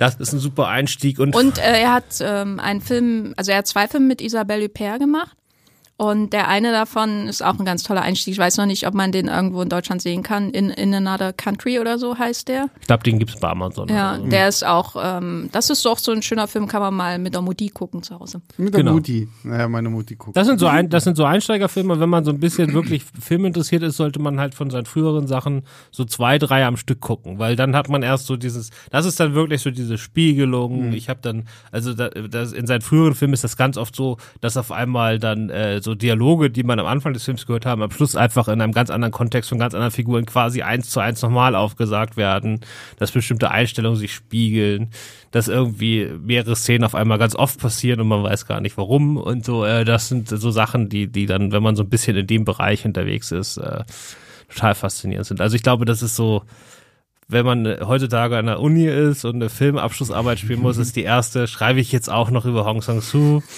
weil das machen irgendwie gerade alle. Aber ähm, ja, es, es, bietet sich halt an und es ist halt äh, schon irgendwie total faszinierend. Ja. Kommt auf die Liste. Der Running Gag. Okay, Jenny, dein Platz zwei? Ja, mein Platz zwei ist äh, An einem schönen Morgen. Der läuft seit diesem Donnerstag, der 8. Dezember, mhm. äh, läuft er in den deutschen Kinos. Den habe ich in Cannes gesehen. Ich bin überrascht, dass er so schnell nach Deutschland gekommen ist. Ein kleiner Film von Mia Hansen Lobe. Ich hoffe, ich spreche es halbwegs korrekt aus. ähm, und die kennt ihr vielleicht durch Filme wie wie heißt der andere? Alles, was kommt. Ich denke mal, was ist der deutsche Titel? Alles, was kommt mit Isabelle Huppert. Ähm, das ist einer meiner Lieblingsfilme aus den letzten zehn Jahren überhaupt. Der war damals auch auf Platz eins ähm, meiner persönlichen Liste. An einem schönen Morgen habe ich jetzt nicht ganz auf Platz eins gesetzt, aber habe überlegt, ob er, ob er so weit hochkommt. Ist, eine, ist ein Film, sag ich mal, wenn man den im Fernsehen schauen würde. Man schaltet irgendwie hin so abends mit einem Glas Wein, dann gehen, vergehen irgendwie 100 oder 120 Minuten oder wie lange auch ist. Und dann denkt man, ist hier irgendwas passiert? ähm, aber es ist unglaublich viel passiert. Das Schöne an den Film von Mia Hansen, Lowe, die hat auch zuletzt ähm, Bergman Island gemacht. Äh, mit Tim Ruff. Äh, das Schöne an seinen Fil äh, an ihren Filmen ist, dass ähm, oder an den Filmen, die mir am meisten gefallen von ihr, ist, dass äh, sie so den Fluss des Lebens irgendwie zeigen. Äh, hier geht's um eine Übersetzerin, gespielt von Lea Seydoux, die ich, ich persönlich immer gerne bei Festivals sehe, weil sie ist da auch immer mit drei Filmen äh, präsent und sie ist eine Übersetzerin, äh, ist eine Witwe, hat eine kleine Tochter und die Story ist eigentlich nur ihr Alltag. Sie kümmert sich um ihren schwerkranken Vater, der das Augenlicht verliert und auch die Erinnerungen. Ähm, und sie kümmert sich natürlich um ihre Tochter und sie geht dann auch so eine Beziehung mit einem verheirateten Mann ein. So, das ist die Story. Mhm. Punkt. Und dann verfolgt man das so ein bisschen in dem Film ihren Alltag als Übersetzerin, ihr ihre ähm, Aufgaben als Mutter und die Sorge auch ihr, um ihren Vater. Aber das ist alles sehr, sehr undramatisch, sehr unspektakulär erzählt. Und das, was mir daran sehr gefällt, ist das, dass man so erstmal mitgenommen wird. Ne? Man, man läuft mit ihr durch diesen Alltag und ähm, selbst wenn sie vor diesem dramatischen, sage ich mal, ähm, geistigen Verlust ihres Vaters steht, der sie kaum noch erkennt und der sein eigenes Leben gar nicht mehr meistern kann, dann nimmt sie das jetzt nicht mit äh, überdramatischen Szenen sozusagen äh, entgegen. Also es ist jetzt nicht so, oh mein Gott, mein Vater und so. Also was jetzt, es wird nicht ausgeschlachtet, sondern man sieht eher so, wie sie diesen Alltag meistert, ohne diese extreme emotionale Ausdruckskraft, die man da schnell ähm, quasi nutzen könnte, um, um Peaks in deinem eigenen Film zu schaffen. Ne? Jetzt, jetzt manipuliere ich mal die Zuschauer in die mhm. Richtung und so, das macht mir Hansen Lobe alles nicht. Sondern es ist dann eher so, dass man so die Zeit mit ihr verbringt und dadurch, durch diese Anhäufung von Alltagsgeschehen, so dann sich herauskristallisiert, wie diese Frau, die immer so ein bisschen zwischen den Stühlen und Menschen steht, als Übersetzerin natürlich hm. literally, wie sie eigentlich selber tickt, ohne dass es wirklich immer so im Zentrum steht. Also es ist auch ein Porträt einer Frau, ein Charakter, ähm, ein Charakterporträt und äh, ja, es ist ein französischer Film und es ist vielleicht einer der französischsten Filme, die ich dieses Jahr gesehen habe. Ähm, es gibt Affären, es gibt ähm, Intellektuelle, Akademiker, alles, was man sich so vorstellt in einem französischen Film. Und das äh, ist so ein Milieu, auch in dem ich mich ehrlich gesagt in Franz äh, im Kino gerne auch aufhalte. Das ist so immer, wenn so ein französischer Film bei einem Festival läuft, wo dieses Milieu bedient wird, denke ich mir, ach, das ist wie, wie wenn Menschen ihre Lieblingssoap gucken. Ja. Oder wenn Christoph einen Hong Sang-soo-Film schaut, ähm, dann, das ist nicht der Grund, warum er bei mir auf Platz zwei ist. Der Grund ist aber, ist eher so diese, diese authentische, dieses authentisch Versenken in einem Alltag, der total ungekünstelt wird, ohne dass der Film jetzt einen auf quasi dokumentarisch macht. Es ist immer noch ein sehr eleganter, bewusst inszenierter Film. Und er ist sehr, sehr berührend, aber es ist eine sehr überrumpelnde Berührung, die hier passiert. Also es ist wirklich so, dass man schaut und dann am Ende merkt man, ach, der hat mich aber jetzt tief getroffen, ohne dass ich jetzt animiert wäre zu heulen zum Beispiel. Und das bewundere ich sehr bei ihren Film. Äh, das heißt, wenn ihr noch nie von, von ihr gehört habt, in Deutschland kann man bestimmt alles, was kommt, äh, mit äh, Isabelle Huppert schauen, irgendwo beim Streamingdienst, weil das ist wirklich ein ihr Meisterwerk, würde ich Ja. sagen. Und Eden, äh, der ist auch ganz toll, ist quasi die Geschichte von Daft Punk ähm, erzählt, auch mit einem ähnlichen Stil. Äh, die sind beide absolut zu empfehlen. Und äh, wenn er, wenn er jetzt noch in einem Kino in eurer Le Nähe läuft, dann auf jeden Fall an einem schönen Morgen en beau matin. Ja, und äh, ich, äh, das ist natürlich auch mein, meine Lieblingswelt, mit der ich sozusagen dann äh, meine irgendwann mein Kino erwachen hatte, nachdem ich aus dem rein Hollywood Kino raus bin, irgendwann so mit 16, 17, also dann sagen wir mal so 80 Jahre französische Kino von Rivette und Romer, äh, was heute nicht mehr ganz so viel gibt, aber wo dann sozusagen so in diesen, sagen wir mal, bildungsbürgerlichen Kreisen sehr erwachsen miteinander geredet wird und äh, ohne dass das jetzt irgendwie prätentiös wirkt, äh, das war immer sowas, was ich äh, gerne, so wollte ich auch sein, wenn ich groß werde, hat nicht geklappt. aber in so einer Altbauwohnung sitzen, abends mit Zigaretten und Rotwein und so über das Leben diskutieren, das ist halt toll und äh, deswegen ihr Vater, der das Augenlicht verliert, ist natürlich auch Philosophieprofessor, wie sich das gehört, äh, für einen solchen Film. Es ist auch gleichzeitig einer irgendwie der ehrlichsten Filme über Affären, die ich jemals gesehen habe. Äh, da hat einer unserer Autoren hat neulich in einem anderen Film hat er angefangen, äh, die ersten zwei, drei Sätze seiner Kritik waren, wenn man einen Franzosen nur lange genug in der Gegend herumstehen lässt, dann dreht er einen Film über eine Affäre. das stimmt schon, aber das wollte ich jetzt auf keinen Fall sagen, dass das hier klischeehaft wäre. Also das ist ja schon ein ganz fantastischer Film, der auf Filmstarts eine viel zu niedrige Wertung hat, aber das ist halt, wenn man Autoren ihre eigene Meinung haben lässt, äh, was Unmöglich, Ja. Schweine. ähm, Meinung. ja, also ich äh, habe mich auch ein wenig in diesen Film verliebt, ja. Sehr cool. Ich habe ihn natürlich nicht gesehen.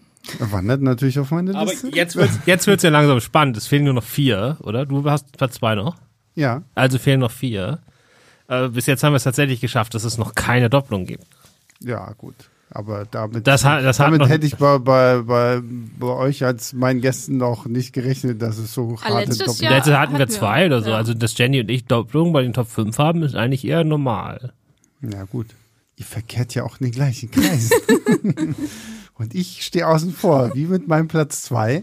Äh, der, jetzt kann ich auch wie Christoph ein bisschen angeben, ähm, bei dem ich es geschafft habe, auf der Blu-ray zu landen. Zwar auch nur ähm, als Filmstart, aber ich weiß, dass es meins ist, weil ich noch, ich habe die E-Mail noch da, wo nachgefragt wurde, ob man die Überschrift von meinem YouTube-Video zu diesem Film da benutzen darf. War ich, das war Kommt jetzt irgendwas von Marvel? Nein, es ist Okay. tatsächlich nichts von Marvel in, in meiner. Eternals ist doch nicht Na, dieses. Eternals war nicht dieses.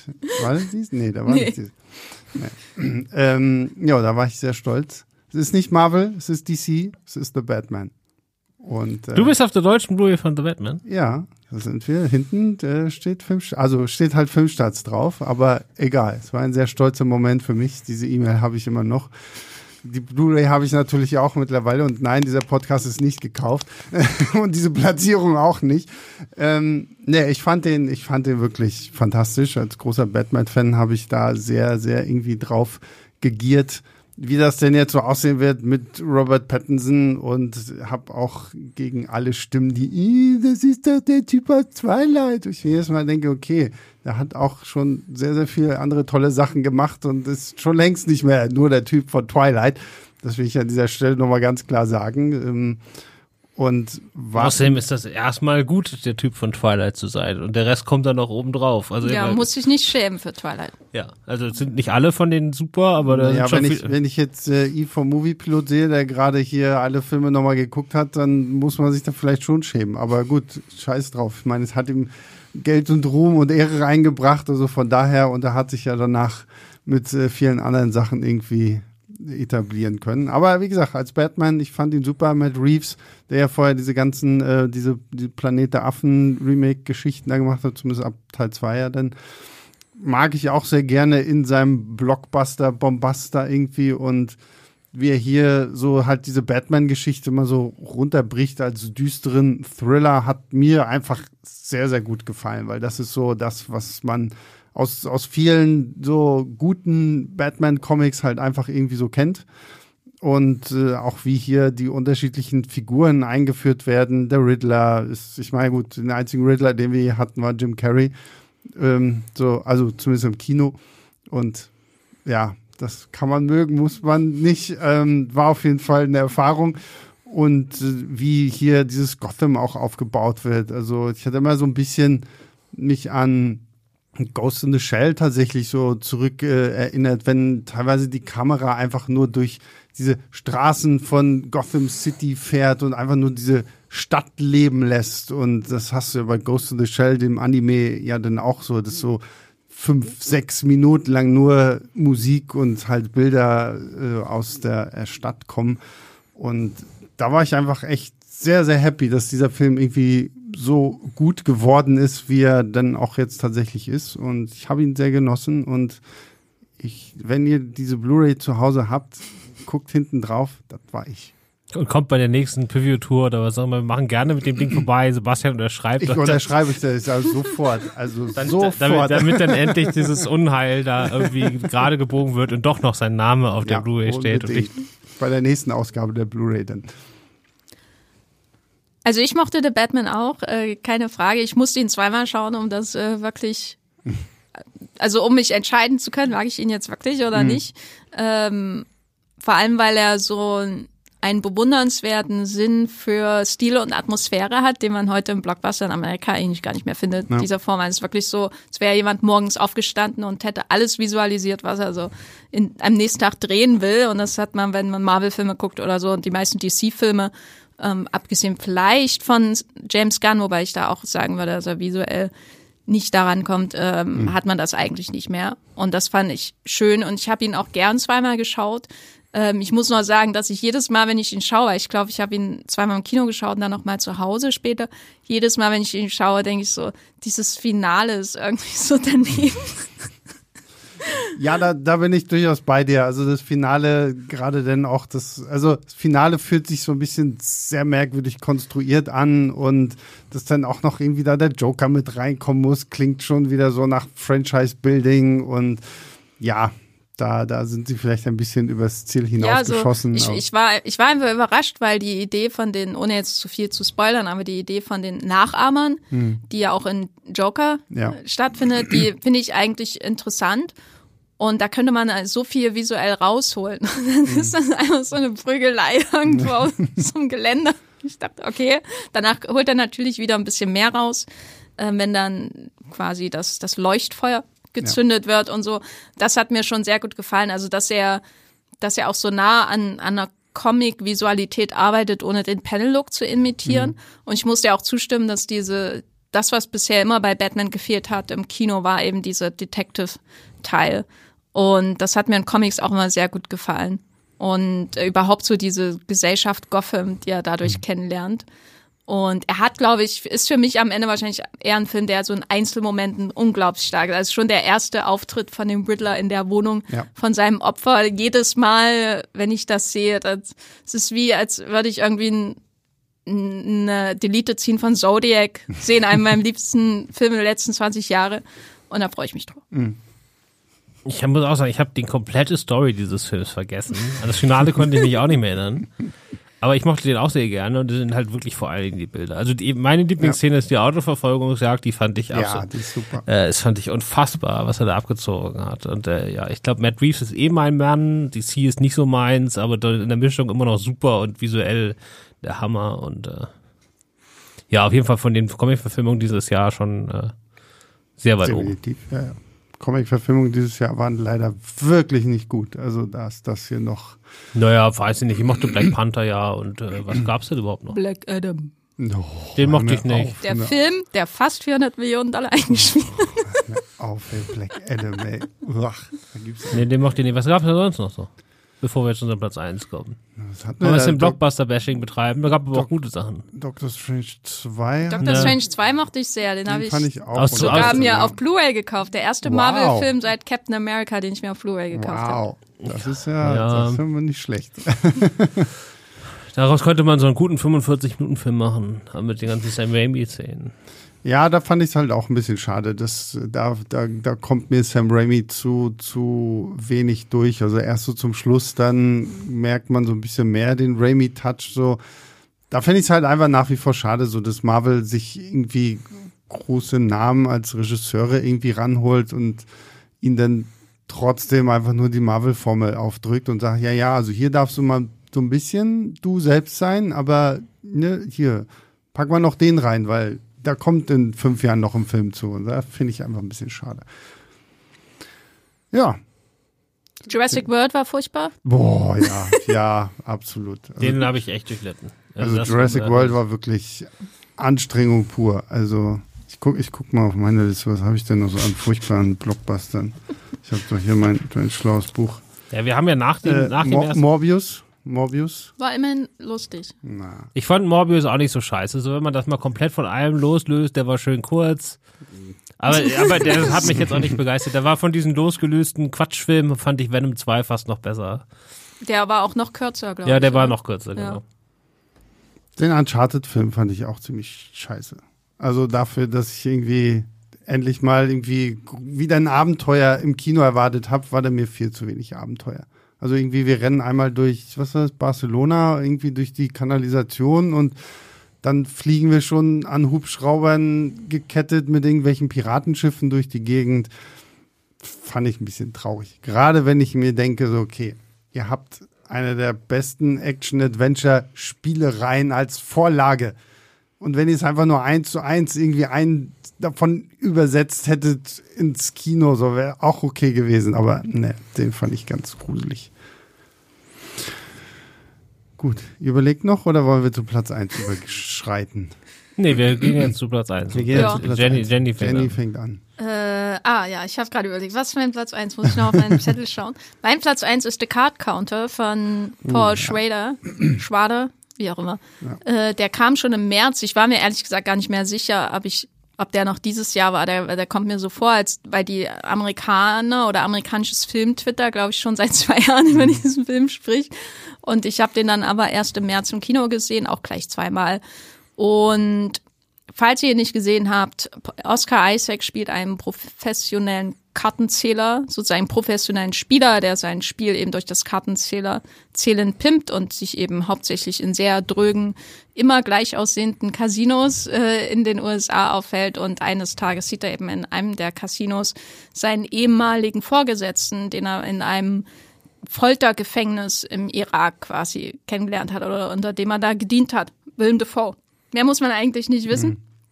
Ähm, und das ist so ein Film, der irgendwie sich bei mir richtig so festgesetzt hat. Also so, als würde er irgendwie auf meinem, meiner Schulter sitzen, seitdem uns immer wieder so einmal in der Woche denke ich an irgendeine Szene in The Card Counter. Entweder sehe ich einfach nur diesen hässlichen Casino-Teppich vor mir oder diese kühlen Aufnahmen von Karten, die so gewendet werden und gewendet werden und zeig mal die und dann werfe ich meine hin und hier sind meine Chips.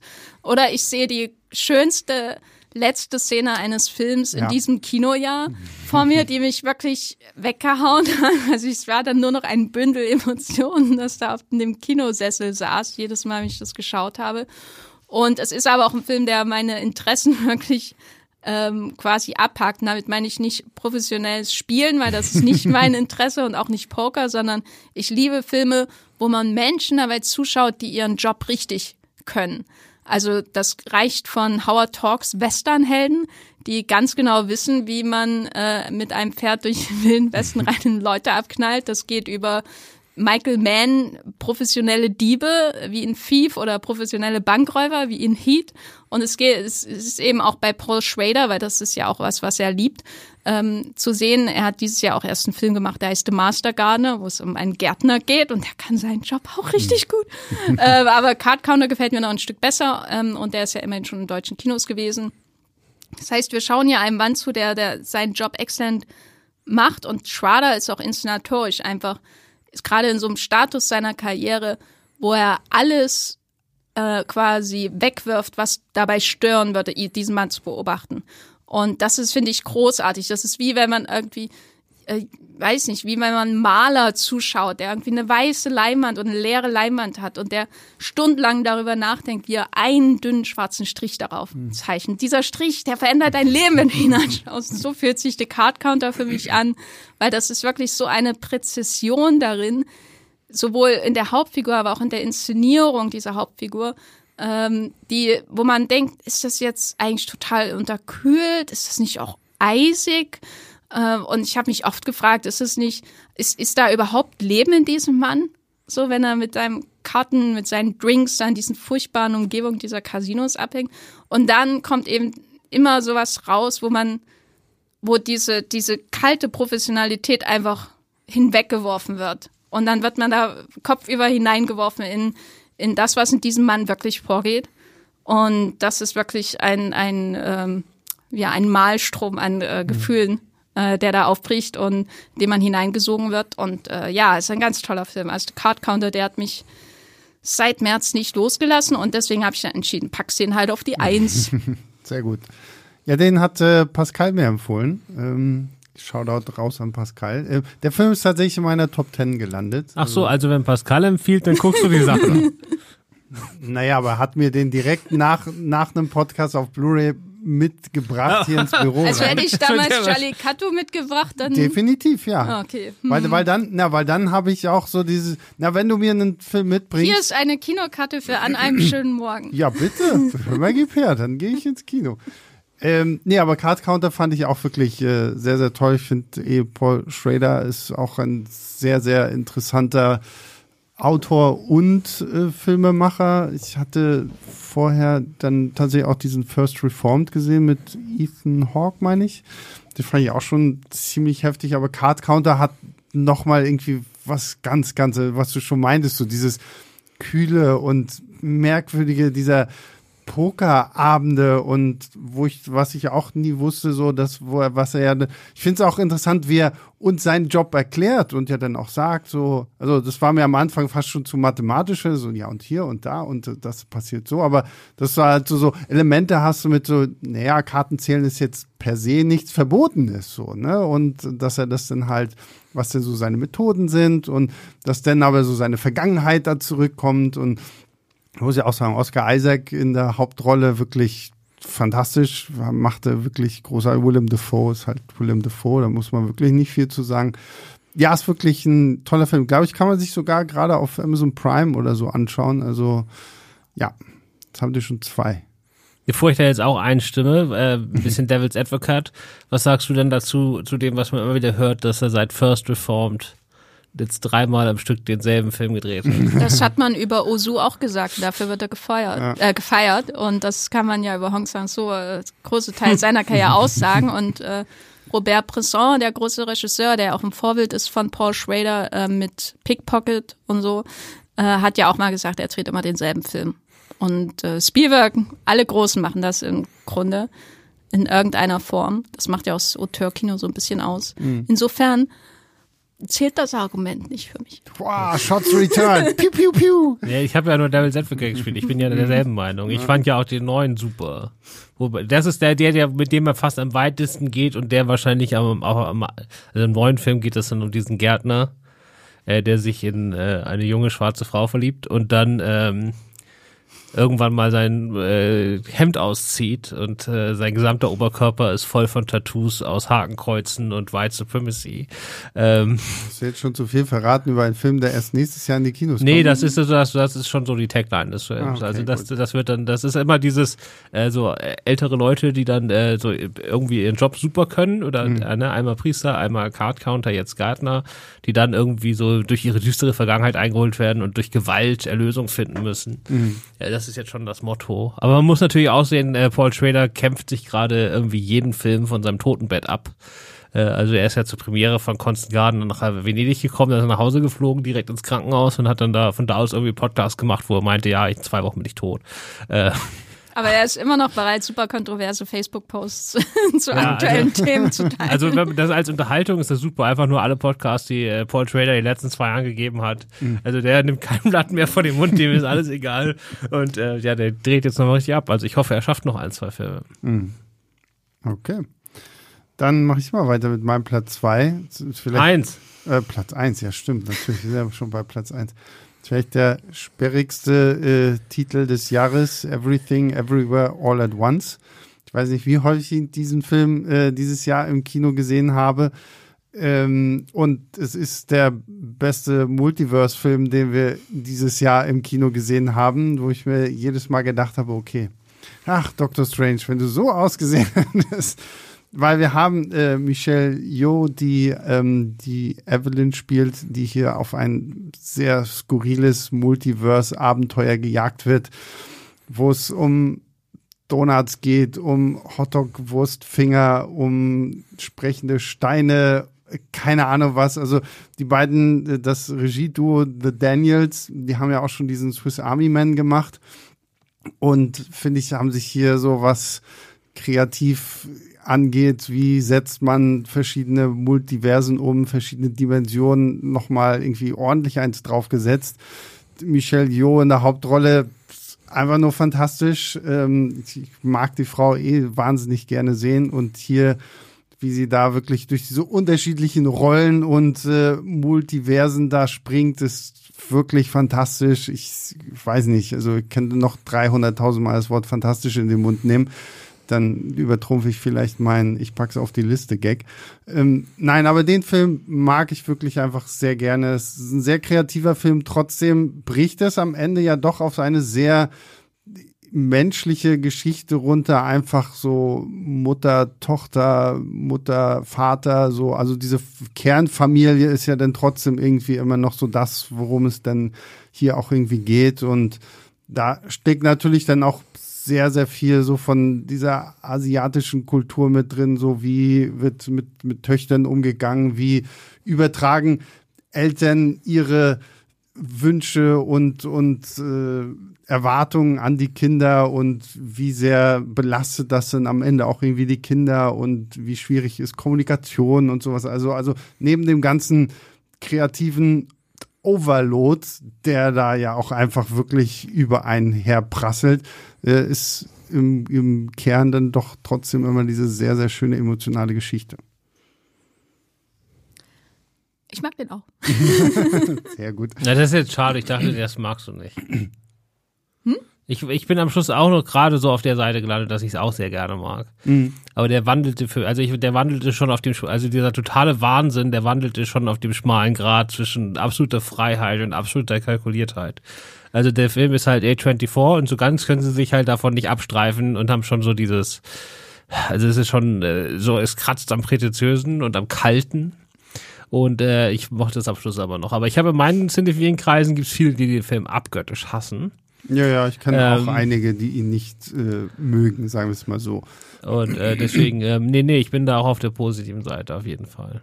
Ja, also ich habe äh, Swiss Army Man gehasst. Den fand ich wirklich unerträglich, selbstverliebt und so. Hat mir überhaupt nichts gegeben. Es war wirklich eine Qual, den zu schauen. Obwohl ich die Grundidee eigentlich ganz äh, originell fand, aber das hat sich halt sehr ab, schnell abgenutzt. Und äh, bei Everything Everywhere hatte ich zwischendurch auch so manchmal das Gefühl, reicht jetzt nicht langsam? ähm, und habt ihr irgendwie einen Filter so äh, bei euren Ideen? Ähm, Und den haben sie offensichtlich nicht. Das ist aber auch irgendwie auch ihre Stärke, finde ich, dass Ja. sie alles, was ihnen einfällt, da offensichtlich ähm, auf die Leinwand werfen. Das gibt dem Film auch so eine ganz eigene Energie, die ich finde, ihn auch abhebt von anderen A24-Filmen oder so. Das ist einfach, man merkt bei ihnen schon so eine Handschrift im zweiten Film, ähm, die ich sehr beeindruckend finde, auch wenn das niemals meine Lieblingsregisseure werden, weil das einfach manchmal auch too much ist für mich. Aber am Ende hat es für mich dann doch die Mutter-Tochter-Beziehung und Mutter-Vater-Beziehung und so weiter, das hat es für mich doch gerettet. Das wirkte irgendwie auch wahr, was da passiert. Und das fand ich letztendlich beeindruckender als all die Gags, äh, die in dem Film aufgefahren werden, auch wenn ich die ähm, Hotdog-Finger immer noch geil finde. Ja, Und Jamie Lee Curtis, ne? ja Jamie Lee Curtis. Und hier Ki Hui Kwan und Stephanie Su, die die Tochter spielt. Auch, also toller Cast durch und durch. Ja, da sind jetzt auch viele Leute relativ weit oben in, in die Oscar-Polls reingesch, äh, reingeschwommen, wo, die, wo man das niemals erwartet hätte. Ne? Ja. Also mal gucken, wie lange sich das hält. Der ist halt schon sehr früh rausgekommen. Das heißt, der, der totale Hype, der Film ist ja auch ein absoluter Mega-Hit Ja.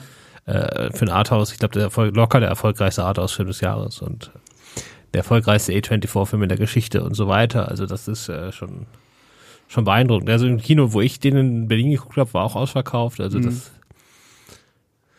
ja, Ja, so, dein, der, der letzte Platz hier. Ja, aber den Der haben wir ja auch Platz. schon einen langen Podcast gemacht. Deswegen ist es ja für die Leute, die hier ab und zu mal zuhören, nicht so überraschend. Äh, auf Platz eins ist The Innocence Ah ja, okay. von Eskil Vogt, ein norwegischer Film. Ähm, oder Schwedisch? Norwegisch-Schwedisch? Er ist Norwegisch-Schwedisch, aber ich weiß immer nicht genau, wo er jetzt spielt. ähm, aber das ist nicht so wichtig. Er spielt auf jeden Fall in einer Hochhaussiedlung, ähm, wo eine, eine Familie, Vater, Mutter, zwei Töchter, äh, die eine davon autistisch, die ältere, also die spricht nicht mehr und ist sehr in sich zurückgezogen, die ziehen da neu hin. Und jetzt müssen sich die Kinder da neu einleben auf dem, auf dem Sand oder dem Spielplatz, der so zwischen diesen Hochhäusern da ist, kennt man ja so ein bisschen auch. Gibt's in Deutschland genauso. Und äh, dann entwickelt sich da auf dem, im Sandkasten so ein, so ein X-Men-Fight, wie zwischen Magneto und äh, Professor Professor X. X. Genau, weil äh, einige dieser Kinder haben nämlich äh, kinetische oder wie heißt das, telekinetische Fähigkeiten und auch andere Sachen, manche können hell sehen und so weiter. Äh, ist aber überhaupt nicht wie ein Superheldenfilm erzählt, sondern wirklich wie Kinder auf dem Spielplatz, sechs bis neunjährige. Ähm, und dann wird der Film so unfassbar böse.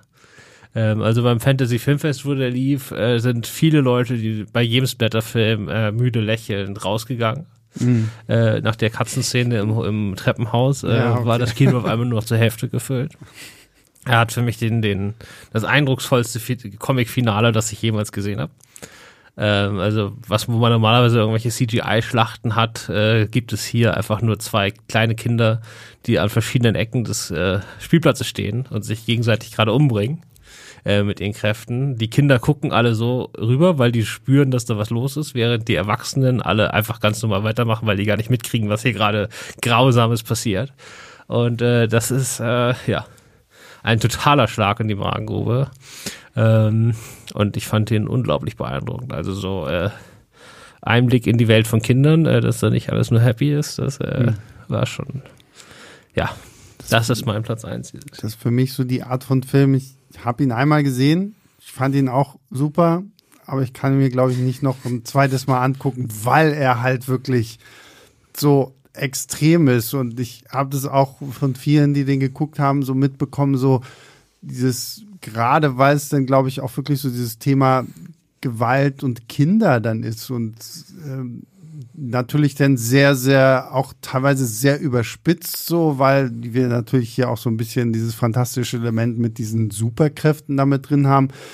Aber wo ich jedes Mal denke, so, naja, aber so weit hergegriffen ist das alles gar nicht so. Ich meine, klar, so, die bringen jetzt wahrscheinlich nicht irgendwie Katzen um oder irgendwie sowas, aber so dieses sich, sich austesten, irgendwie so, dieses Grenzen suchen und Grenzen irgendwie finden und dabei dann natürlich in dieser kindlichen Naivität, Übereiltheit vielleicht auch wirklich ein paar schlimmere Sachen machen oder so. Das, das kommt ja nicht von ungefähr irgendwie so. Und wie der Film das hier dann halt so mit diesem äh, Superkräften quasi irgendwie verbindet, wie das ja dann auch so über die, die der eine Junge, glaube ich, der da mit seiner Mutter alleine lebt. Diese ganze Story fand ich ja auch einfach so, so heftig. Also, das ist schon so ein Film, so, also danach brauchst du erstmal irgendwie, keine Ahnung, Teletubbies in, in Dauerschleife, um irgendwie wieder was fröhlich Lustiges zu haben. Aber der ist schon echt hart, aber er ist wirklich ein sehr, sehr guter Film.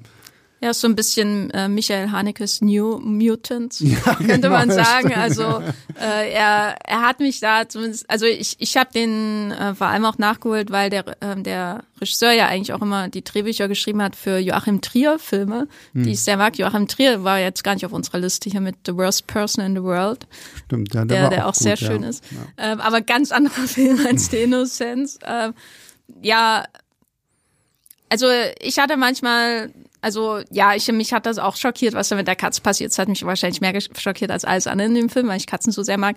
Aber ähm, ich, ähm, ich, was ich dem Film auf jeden Fall zugute halte und ich mochte den schon, ist, wie hart er in seinen Sadismus reingeht. ja. Also sehr rücksichtslos. Das fand ich dann auch ähm, bewundernswert, muss ich sagen.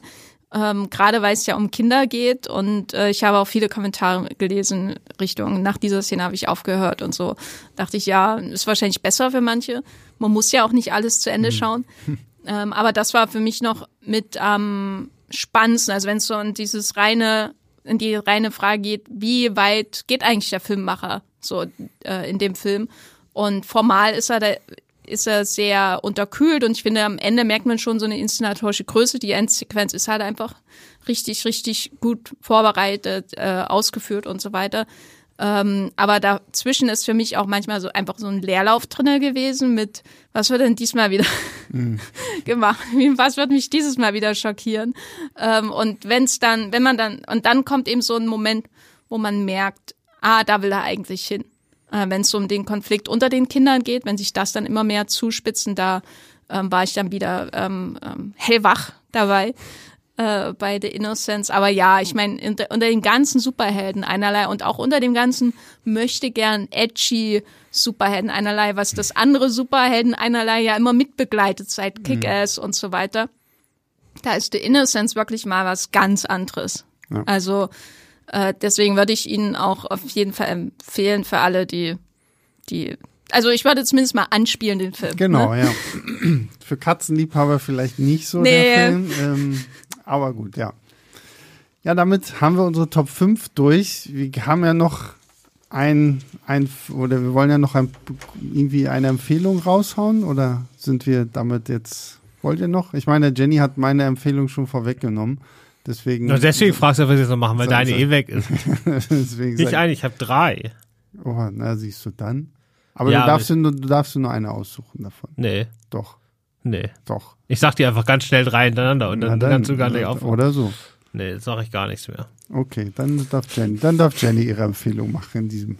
Also ich möchte mal einen Film empfehlen, der wahrscheinlich kaum geschaut wurde dieses Jahr in den deutschen Kinos. Und zwar ist es A-E-I-O-U, äh, ein schnelles Alphabet der Liebe von Nicolette Krewitz. Den habe ich bei der Berlinale gesehen. Und das ist im Grunde sowas wie eine sehr, sehr weirde Rom-Com, kann man sagen, äh, mit einer ganz, ganz seltsamen Beziehung in ihrem Zentrum, über die ich gar nicht zu viel verraten möchte. Aber es ist ein sehr, sehr ähm, kreativer, einfallsreicher Film, der manchmal so hart in den Kitsch äh, springt zwischendurch. Also ich saß wirklich, es gibt eine Szene, die kann ich hier gar nicht erklären, aber da saß ich da und ich habe hab gemerkt, wie sich mein ganzer Bauch zusammenzieht, weil es einfach zu viel ist. Und dann hinterher saß ich dann aber auch bewundernd damit, sie ist wirklich so weit gegangen. und und äh, den kann man auf jeden Fall anschauen. Und da werden auch keine Katzen getötet. Sehr gut. Ich habe, welchen Film ich dieses, der mich tatsächlich überrascht hat, äh, war, ich habe dieses Jahr meinen ersten Sissy-Film geguckt, nämlich hier Corsage. Und ähm, da war ich auch sehr beeindruckt von einfach, dass man tatsächlich mal hier die Kaiserin der Herzen da irgendwie auf äh, ja sehr viel realistischere Art und Weise darstellt und sagt, ja, okay, ihr kennt alle die Romy Schneider Sissi und jetzt haben wir halt Sissi, die naja, ich weiß ja, in die Jahre gekommen ist und die einst für ihre Schönheit gefeiert wurde und die jetzt irgendwie verzweifelt ja alles tun muss für ihre, was, 40 Zentimeter Wespentaille und die Haare müssen äh, gewaschen werden und sowas alles. Fand ich so als, weil ich bin jetzt auch nicht so der größte Historiendrama-Fan irgendwie so, aber der Film hat mich tatsächlich sehr positiv überrascht. Auch einfach, äh, wie heißt die Schauspielerin? Vicky Krebs. Ja. Die fand ich wirklich grandios in der äh, Hauptrolle. Kann ich empfehlen.